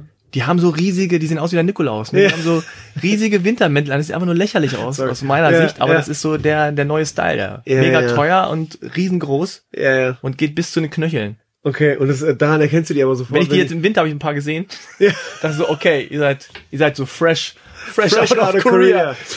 Weil out of hier, nach einer Weile denkt man sich so, okay, die anderen tragen das nicht, hm, Ja, ja, ja. komisch aus oder ich werde komisch angeguckt. Man kann es nirgendwo Ja. kaufen. Oder es gibt Okay. auch bestimmte Marken oder so oder, oder Ja. Frisuren Ja. oder so, wo man sagt, alles klar, das ist so crazy. Absolut. Geil, Das sind die Asiaten aber auch ganz weit vorne. ich bin auch echt ein äh, Sneakerhead und ich äh, Ah, sammel, okay. sammel Schuhe mehr oder weniger, obwohl ich es jetzt nicht wirklich zugeben würde, aber es ist eine Leidenschaft von mir. Wie das viel Paar? Oh, ich glaube so. Also ich habe äh, ausgemistet, habe aber immer noch so um die 50. Okay, ja. Das dann- geht noch für, für Sneakerheads, aber ähm, Aber die Frau macht Druck. Frau ja, macht Druck. Ja, die hat einfach irgendwann cleverweise, als wir geheiratet haben, gesagt, du kannst dir so viele Schuhe kaufen, wie du willst. Aber jedes Mal, wenn du ein paar neue Schuhe holst, muss ein Paar raus. One goes in, Yeah, one, one goes, goes out. Und da ist auch Clevere Diskussions Frau, sehr gut. Ja, ja, ist sie, ist sie. Wirklich. äh, hat sie gut gemacht. Ich verzweifle teilweise. Ich versuche sie jetzt damit zu bestechen, dass ich ihr auch Schuhe schenke, aber es Oh ja. sieht nicht so gut. Aber wie viele Paar Schuhe hast du dann bei der Arbeit so? Irgendwie unterm Schreibtisch? Ja. Irgendwie da so im Auto? So. Im Schrank bei Scheiße. mir, im Schrank bei Ja, mir alle und im gar nicht, Auto. ne? und so. Ja, ja. ähm, ja, aber ich glaube, es gibt nicht so äh, äh, mega viele äh, Unterscheidungen zwischen den Persern, als dass du es erkennen kannst. Ich glaube, Ja. man erkennt mich im Iran deutlich eher, dass ich Tourist bin, als dass Mhm. es andersrum wäre. W- Wann warst du zuletzt da? Äh, 2003. Okay, also schon Ja, also schon sehr lange her. Also vielleicht Mhm. 2000, ah, ja, 2000, 2009 war ich auf einer Hochzeit von meinem Cousin. okay. 2009. Ja, Und aus Zeitgründen oder aus Einfach aus Zeitgründen. Gründen? Oder? Aus Zeitgründen. Okay. Aus Zeitgründen und aus Familie, familiären Gründen. Ähm, ich würde gerne dieses Jahr mit meiner Familie zusammen in den Iran reisen, um einfach meine, meiner, meiner Großmutter oder meinen ähm, Familienangehörigen, die jetzt nicht irgendwie nach Deutschland kommen oder irgendwo anders treffen, die Möglichkeit zu geben, auch meine Kinder kennenzulernen, meine Frau kennenzulernen. Aber ähm, als Familie ist ein bisschen tricky, weil müssen wir uns nochmal islamisch verheiraten und dann die Kinder sozusagen in den Pass nehmen. Dann kann meine Frau einen Pass kriegen, damit sie kein Visum bekommt. Ist ein bisschen tricky. Nicht, Okay. ähm, nicht unmöglich, sag ich mal, aber es hat so ein paar Fallstricke. Und ist Die das hab auch so, jetzt- hm. Entschuldigung, ist das auch so, dass du, wenn du dann im Iran bist, äh, quasi alle Rechte auf den Vater gehen, was die Kinder angeht? Ja, Solche ich glaub, bin Geschichten ich da ein so? bisschen überfragt, muss ich Ah, sagen. okay. Also das ist sehr unterschiedlich, aber der Mann muss schon einwilligen, wenn man scheiden will und so. Also es gibt so ein paar Kleinigkeiten. Ich will da jetzt Mhm. aber auch keine Halbwahrheiten in die Ja, Welt setzen, okay. als dass ich da wirklich was Ahnung hätte. Ich will mich auch ehrlich gesagt nie scheiden lassen, von daher will ich mich mit dem Thema auch überhaupt nicht beschäftigen, aber ähm, Nee, aber für die Frau ist ja wieder- wahrscheinlich ja. wichtig, dann zu sagen, Ja, voll. Was keine Ahnung, wenn die jetzt, wenn jetzt irgendwas passiert und sie muss ins Krankenhaus und dann Ja. sagen die, nee, nee, die dürfen aber nicht, dann muss der Mann machen oder so, dann Ja, ja, ja, ja. So eine ich Eigenart glaube, gibt's. ja, es- Auf jeden Fall. Das sind so als- gesellschaftliche Eigenarten gibt's auf jeden Fall. Und da muss man echt die Fallstricke beachten, obwohl ich sagen muss, dass die Frauen im Iran echt nicht ähm, äh, äh, ähm, äh, rezessiv sind. Ja? Mhm. Also dass sie nicht irgendwie, Ja. da sind äh, starke Frauen. Ja. voll, weil Mhm. aufgrund der gesellschaftlichen Strukturen, die Familien, die Wert auf Bildung legen, sagen, ey, unsere Tochter muss. Es muss. Die Mhm. Gesellschaft wird es nicht erlauben, dass du irgendwie anderweitig erfolgreich bist. Deswegen musst du dir die Möglichkeit nehmen, ähm, die Uni gut abzuabsolvieren, deine Schule gut abzuabsolvieren, dass du auf eigenen Beinen stehen kannst und dass du einen Job machen kannst. Und es war meinem Großvater, ähm, möge er in Ruhe, äh, äh, möge er in Frieden ruhen, ähm, unheimlich wichtig, dass seine beiden Töchter ähm, tatsächlich wirklich was werden, mehr als ihr Sohn. Ja, meine, meine äh, andere Großmutter hat nur Söhne gehabt, aber mein, meine Mama hat noch eine Schwester und einen Bruder und war es ganz wichtig, dass meine, dass meine Mutter und ihre Schwester was werden und sind sie auch beide geworden. Also meine Mutter ist Kinderärztin und meine, meine Tante baut Staudämme im Iran. Ich Also überlege dementsprechend- gerade, ich habe, glaube ich, tatsächlich in meinem Leben mindestens vier iranische Filme gesehen.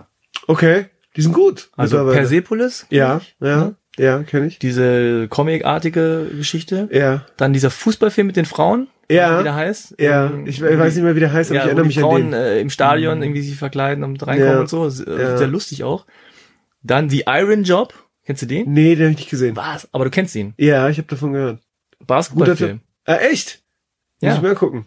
Und zwar ein Afroamerikaner spielt ähm, Basketball im Iran Ah, okay. und lernt dann ähm, Frauen kennen. Ja. Einfach nur freundschaftlich. Ja. Und dann müssen die sich, also auch Ja, verschleiert ja, und ja, alles, ja. ne, so. Und ist dann voll überrascht, dass die so stark sind und äh, und, und die, dann müssen sich da so in sein in sein Apartment reinschleusen, dann sitzen die da und und und essen und trinken und unterhalten sich über gewisse Dinge und es ist halt äh, sehr coole Doku. Geil. Und dann noch ein, ja. warte, da habe ich vergessen, ich glaube, der war auch für einen Oscar nominiert oder hat ihn gekriegt. Mhm. So eine so eine Beziehungsgeschichte. Den habe ich gesehen. Ja, der war auch ziemlich, ich der war auch sehr gut. Ja, sehr gut. Und es ist äh, der, vergessen, iranische Film, der iranische Film hat unheimlich hohe Ans äh, Anforderungen, einfach deswegen, weil er einer hohen Zensur unterliegt. Und dementsprechend musst du das extrem gut verpacken, die Geschichte, Ja, dass genau. du die Message rüberkriegst, ohne Ja. dass du da jemanden auf die Füße trittst. Und hat so ein bisschen was, Französisches, also viel Dialog. Ja, unheimlich viel Dialog. Ge Gebe ich dir recht. Sehr gute, sehr gute Filme habe ich äh, gesehen, aber nie die Namen großartig gemerkt und es hatte auch immer so einen gesellschaftskritischen Aspekt und Genau. gerade Persepolis, als ich die Comics gelesen habe und den Film gelesen, äh, Ja, gesehen habe, gut, hat, hat mich unheimlich berührt, weil ja Mhm. vieles von der Geschichte auch meiner Geschichte wieder entwickelt aus dass der, dass die Protagonistin in dem Film ja tatsächlich alleine weggeht, ohne Mhm. ihre Eltern und ohne Familie. Und das war dann auch natürlich nochmal ein äh, ganz schön dicker Kloß für mich zum Schlucken, wenn du überlegst, so, boah, stell dir mal vor, deine Eltern wären nie gewesen. Ja. Du bist sozusagen alleine nach Berlin gekommen, als wie alt war die da? Ich weiß nicht, acht, neun in dem Film oder was? War ja. ein bisschen älter. Aber anyway, ähm, die, die iranische Kultur wird immer vieles produzieren, weil die ein sehr stolzes und alte, altes Kulturbild haben und dieses auch wirklich ähm, raushängen lassen. Und das, diese Situation, wie du so meintest mit dem Iron Job, ich habe ja ähm, äh, in Köln Basketball gespielt, als ich angefangen habe zu studieren, aber erst Regionalliga Basketball gespielt und dann irgendwie einen Gegner von mir angeguckt, Paderborn, und ähm, habe im Internet angeguckt und da ist irgendwie Co-Trainer, ist ein Perser gewesen, äh, Nima Merdadi, und den habe ich eine E-Mail geschrieben. Und ich sagte so, ey, du, ich bin diesen Sommer das erste Mal im Iran, mein iranischer Pass wird irgendwie gerade beantragt, kann ich irgendwie äh, Nationalmannschaft spielen. Also ich habe ja gesehen, du bist irgendwie Co-Trainer von der iranischen Nationalmannschaft. Hat er mich angerufen, irgendwie drei Tage später und meinte so, ey, ich organisiere dir das. Und glücklicherweise dachte er so, hm, komisch, so ich kenne den überhaupt nicht, aber Nino Garris, ein Ja. Berliner Basketballer, der lange in ja. Berlin Basketball spielt, ein Kumpel von mir, mit dem ich zusammen auch Basketball gespielt habe, bevor ich nach Köln gegangen bin. Ähm, der Nima Merdadi war sein Agent. Und Ah. der hat da gesagt, so, okay, Berliner, der kommt aus Berlin, ich frag mal Nino. Und dann, ja, ja, den kenne ich, mach dem mal was klar und so. Hat sie da so ein Wort für mich eingesetzt. Ne? Und dann bin ich wirklich im Iran gewesen, die ersten zwei Tage so angekommen. Und dann wurde ich da unter der Nummer da angerufen, bei dem ich bei, bei den Großeltern angerufen und dann mich da eingeladen zum Camp. Und die waren gerade in Vorbereitung für asiatische Meisterschaften. Und dann bin ich dem hinterhergegangen und hab da ein paar Mal mit trainiert. Und dann meinten die so, ey, weißt du was, bleib da einfach hier. Du kannst bei uns sozusagen Vorbereitung mitmachen. Und hab dann den Sommer über, anstatt halt jetzt Urlaub zu machen mit meiner Familie, hab den Sommer über eigentlich im Camp gepennt. U21 Nationalmannschaft Iran. Das erste Mal im Iran, nach, nachdem ich sozusagen ausgewandert bin. Ja. Und es hat mir die Augen geöffnet, weil das siehst du natürlich nicht, ne? Du siehst halt nur den Mikrokosmos Familie, aber dann siehst du dann deine Familie, dann siehst du dann Leute in dem gleichen Alter wie du, die dann einfach mega freundlich sind und der eine sagt so, ey, Jalal hieß der, der kam aus Kurdistan, hat eigentlich so eher Dorftyp, aber ein guter Basketballspieler. Er meinte so, komm, du kannst bei uns im Zimmer pennen, weil ich penne eh die ganze Zeit auf dem Boden. Und dann kannst du auf dem Bett pennen. Und dann habe ich halt mit den Jungs da in einem Zimmer gepennt. So, äh, ein sehr guter Freund von mir mittlerweile, das kenne ich auch schon 20 Jahre, der wohnt jetzt in Nürnberg, Aydin. Dem habe ich zusammen Basketball gespielt und das wir mal, da siehst du noch mal ganz andere Komponenten, ne? Wenn du dann auf einmal in so eine Stimmt. Gruppe von gleichaltrigen Jungs Das reingeworfen wirst. hatte ich auch, ja. Also Und das ja. siehst du dann so, okay, gut, so viele Unterschiede gibt's gar nicht. Aber diese Nummer, wie du sagtest, so mit dem Reinschleusen und Mädchen kennenlernen, du bist ja natürlich in so einer exponierten Position. Und wenn du im eigenen Land der Basketball, und da waren Frauen erlaubt beim Basketball, das war nicht so beim Fußball, und Frauen Ja. haben, kamen da zugucken. Und das war echt krass, weil dann hast du dann irgendwie so eine Situation gehabt, wo dann Mädels mit dich anquatschen und auf einmal kommt halt so ein, so ein bärtiger 1,90, 120 Kilo Typ und ist halt ein Sittenwächter. Und das kann ich ja überhaupt nicht, null Berührungspunkte damit gehabt. Und dann sagt sie, ey, ähm, wir wissen, du kommst aus Deutschland und so und wollen dir jetzt auch keinen Stress machen, aber mal, das ist eine bescheuerte Situation für uns, das ist ein komisches Bild. Oh, der war höflich, ja. Total höflich, aber das ist ja auch etwas, wo man, wo man, also das ist ja jetzt nicht so, ich habe auch andere also Kompetent Situationen, auch, Ja, ja. aber auch andere Situationen im Iran gesehen, wo ich einfach nur so den Kopf geschüttelt habe und dachte so, Alter. Weißt du, hast einfach diese individuelle Freiheit nicht, die dir vom, von, von Deutschland mitgegeben wurde, dass du frei atmen kannst. Ich habe letztens ein Gespräch mit einem Kumpel gehabt, der meinte, ey, Leute feiern irgendwie New York, LA und oh, alles so geil und Paris und London und so. Aber ey, Berlin ist die einzig wirklich freie Stadt, weil du kannst Donnerstag irgendwie ins Berghain gehen oder in, in die Bar 25 oder ins Kater und kannst da feiern, drei, vier Tage, wenn du willst. Ja, und wenn du nicht willst, ist es auch okay. Dann machst du es nicht. Aber diese Freiheit wird dir gegeben. Und das wird dir in anderen Städten mit Sperrstunden und, und der eher doch prüderen ja und Gesellschaftswinkel. Alkohol da nicht und da doch. Und genau, d- d- d- genau, genau. Und das ist in Berlin total frei. Und vielleicht hängt das einfach von der Geschichte von Berlin zusammen. Aber mir fiel es immer sehr schwer, auch wenn ich eine Zeit lang weg war, ähm, Berlin komplett zu verlassen. Weil ich einfach immer hier ein Heimatsgefühl habe. Und das ist auch so, so, ein- so, ein- so ein Ding, wenn die Leute dich halt fragen, was, was fühlst du dich? Bist du Deutscher oder bist du Iraner oder bist du Deutsch-Iraner, jetzt wo du beide Pässe hast? Dann ist es so, wirklich signifikant ist es für mich geworden, als ich dann im Iran war, wo die, wo meine preußischen Tugenden irgendwie zu tragen gekommen sind oder deine Erziehung, die gesellschaftliche Erziehung, die du mitbekommen hast, wo du dann gemerkt hast, so, ah, so 100%, die sehen zwar alle aus wie ich, aber so hundertprozentig wie ich sind die nicht. Und andersrum genauso, ja, der sieht zwar aus wie wir, aber der ist, und, ähm, da ich aber hundertprozentig davon überzeugt bin, dass ich aufgrund der immer wieder auftretenden äh, äh, Verwechslungen oder komischen Situationen, wo du als Ausländer gehalten wirst, obwohl du Deutscher bist, auch äh, davon überzeugt bin, dass ich nie hundertprozentig Deutscher sein werde, gehe ich einfach damit um, dass die Leute, die mich fragen, wo kommst du her, sagen, ich bin Berliner. Ich, hier ist meine Heimat, weil hier hier äh, spielt es keine Rolle, wie ich aussehe, weil so viele Menschen so unterschiedlich aussehen, dass äh, kannst halt so ein Stück weit sozusagen als äh, äh, äh, Authentizität dann von mir nehmen, dass ich genau weiß, okay, das Thema ist für mich gegessen, ich bin Berliner und freue mich, Berliner zu sein, bin stolz darauf, Berliner mhm. zu sein. Vielleicht bin ich auch, das ist auch der einzige Grund, warum ich Hertha BSC-Fan bin, weil einfach Berliner. Oh. Aber ja, das, ist brutal. Ja, es, ist, geht, das ist brutal, geht, auf jeden Fall. Es geht, es geht extrem an die Nerven. Ich meine, der, der Podcast hier hat sich äh, teilweise auch irgendwie zu einer Art Berlin-Podcast entwickelt, ohne dass ich das so geplant habe. Aber Echt, ich habe natürlich äh, natürlicherweise relativ viele, die aus Berlin kommen oder in Berlin leben oder hierher gezogen sind und dieses dieses Thema von Freiheit äh, mhm. und Offenheit und Toleranz und äh, Multikulti und mm. so mhm. kommt immer wieder hoch und mm. ich habe schon das Gefühl, dass du, wenn du hier, vor allem wenn du hier geboren und aufgewachsen bist, mm dass du dich in allererster Linie als Berliner siehst, weil Berliner mhm. und Deutsche, äh, so Deutschland, mhm. Berlin und Deutschland ist nochmal eine völlig andere Nummer. Absolut. Ja, und äh, Absolut. Äh, man vergisst das oft, wenn man hier in, in, Berlin dann so sich so bewegt und hier lebt. Das ist das alles normal. Und dann gehst du irgendwo anders hin, auch ein, eine große Stadt. Selbst Köln ist auch schon total anders. Also vollkommen Absolut. anders. Oder Absolut. Hannover, wo ich herkomme, äh, oder so. Und äh, diese Vielfalt, die du hier genießt und diese Internationalität in Berlin, die hast du halt wirklich selten. Mhm. Äh, deswegen sage ich immer, Berlin darfst du nicht vergleichen mit, mit Hamburg und München, sondern musst es eigentlich eher tatsächlich mit New York oder yeah, yeah. London oder so yeah, yeah, vergleichen. Ja, schön, dass du es genauso siehst. Aber äh, zum Schluss nochmal, ähm, was, was essen so Iraner? Was ist so typisch iranisches Essen? Woran, oh, da was, so zwei verschiedene, zwei verschiedene ja? Schulen. Zum einen gibt's natürlich den Grill der, der, der Grill oder das gegrillte Fleisch oder das gegrillte okay. Essen spielt eine große Rolle. So Kabab, so ein Fleisch am Spieß und äh, Kabab ist so wie Kebab. Klingt so ein ja, Kebab, also das ist so Kebab, den wir uns ja vorstellen als Berliner, so der Döner ist mhm. so, so, so ein Sandwich so ein Ding, aber der der persische Kebab ist ja eher so am Spieß, so über dem Grill, mm. gewürztes Fleisch, äh, äh, Hackfleisch, Hackfleischspieße, dann gibt's so Lammfilet, dann gibt's so Hühnchenteile, äh, ist jetzt kein Hühnchen, sondern halt so mm. wirklich reines Hühnchenfleisch, so in Quadraten. Und das gibt, dazu gibt's Reis und ähm, äh, äh Butter äh, Butter kannst du in Reis reinmachen, relativ trocken. Ähm, dann gibt's aber noch so Grünzeug dazu, ja, Minze, Radieschen, Zwiebeln. Das wird immer so als Beilage immer mhm. gereicht. Und äh, dadurch wird es relativ ähm, äh, lecker. Äh, das ist so diese eine Schiene. Hummus auch? Hummus? Wenig, Wenig. gar nicht. Eigentlich okay. gar nicht. Also wenn, dann ist es eher eine, eine, eine äh, äh, Einfluss von Einfluss außen. von irgendwo mhm. jetzt so dazugekommen, aber das so, das so wirklich zu der Gesellschaft, wie es in Israel oder in Palästina mhm. und anderen Ländern ist, eigentlich gar nicht. Ähm, und dann gibt's aber noch diese diese Schmortopf-Gerichte. Ah. Und das ist eine geile das Nummer. Geil, das ist echt extrem lecker, weil du das Essen so lange in eigenen Wasser äh, unter niedriger Flamme kochen lässt und köcheln lässt und dann gibt's extrem ähm, geile Crossovers, so wie Granatapfel und Walnuss. So vom, sieht, sieht total komisch aus, aber das so das äh, diese Geschmackssorten, die gibt's sehr selten und die sind auch nicht extrem scharf oder äh, extrem bitter oder so, sondern da wird sehr viel Wert darauf gelegt, dass die, dass der Geschmack sehr ausbalanciert ist.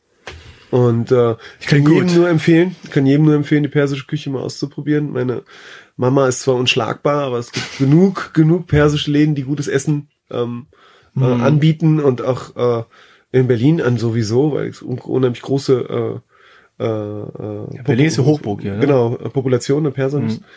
Dementsprechend kannst du hier unheimlich gut essen, aber das kannst du eigentlich in Köln auch und in Hamburg auch und in München auch. Sehr schön. Ja, Puri, da sind wir schon am Ende. War es schon. Ich mal sagen. sehr viel Spaß gemacht. Ja, schon, ja. War mir ein inneres Blumenpflücken, wie man so sagt. Ja, vielen Dank. Äh, sag nochmal irgendwie, wie kann man dich äh, Social Media mäßig erreichen oder, oder soll man das gar nicht? Oder ja, klar. Du bist kannst, du bei Instagram, ähm, bei Facebook? Ich bin bei Instagram, ich bin bei Facebook, bei Facebook unter meinem Namen Puria Tahiri, unter, bei Instagram unter Purita33.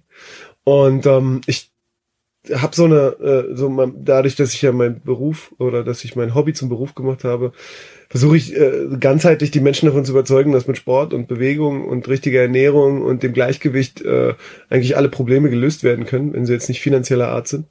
Äh, dementsprechend äh, poste ich eigentlich alles um dieses Thema herum oder versuche halt dadurch die Leute zu erreichen. Arbeite in Pankow am Olympiastützpunkt im Krankenhaus und bin montags von 18 bis 20 Uhr in der Runbase, in der Adidas Runbase in Kreuzberg, in dem ich eine externe Sprechstunde mache in dem ich ein äh, Expertenteam um mich gesammelt habe, was die Runbase sehr gut hingekriegt hat, mit Ernährungsberatern, mit Trainern, ähm, mit Physiotherapeuten, wo wir Leute mit kleinen und großen Verletzungen eigentlich versuchen, wieder auf die Strecke und aufs Rad und aufs, auf, auf die Straße zu bringen.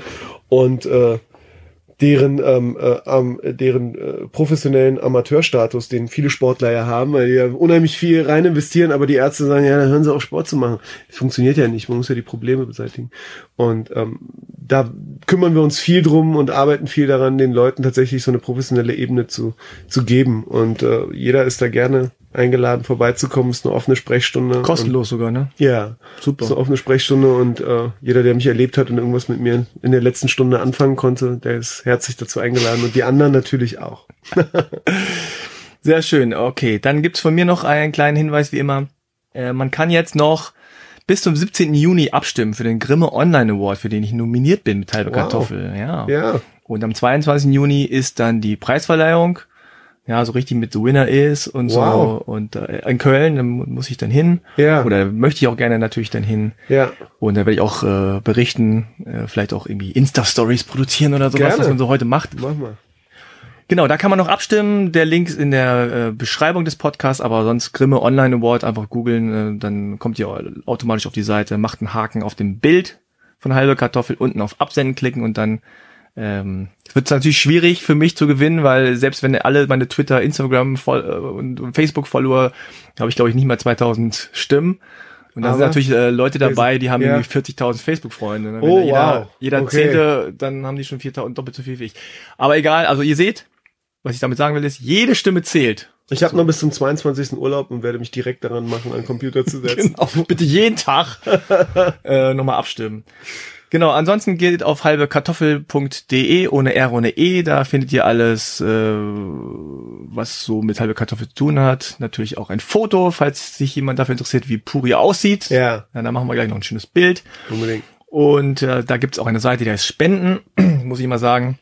Da kann man ja spenden, da kann man äh, Monats, äh, Anführungszeichen, Abos abschließen und einfach ein bisschen Geld für den Podcast überweisen. Ja, das wäre auch nett, wenn ihr das machen würdet. Also, dann viel Spaß weiterhin beim Zuhören und äh, beim Weiterempfehlen. Buri, was machst du jetzt noch? Äh, ich gehe zum Friseur. Ja, Friseur, das, das sehe ich. Lass uns vorher noch ein Foto schießen, genau damit vorher. die Leute wissen. ich, oder ich komme später nochmal wieder fürs Foto. Müssen, Oder wir, so, gleich ja. müssen wir uns mal überlegen. Alles klar. Vielen Dank, dass ich hier sein konnte. Das hat mir sehr viel Spaß ja, gemacht. schön, dass du da warst und äh, war sehr interessant, sehr spaßig. Ja, dann dir alles Gute und macht's gut. Ciao. Ciao.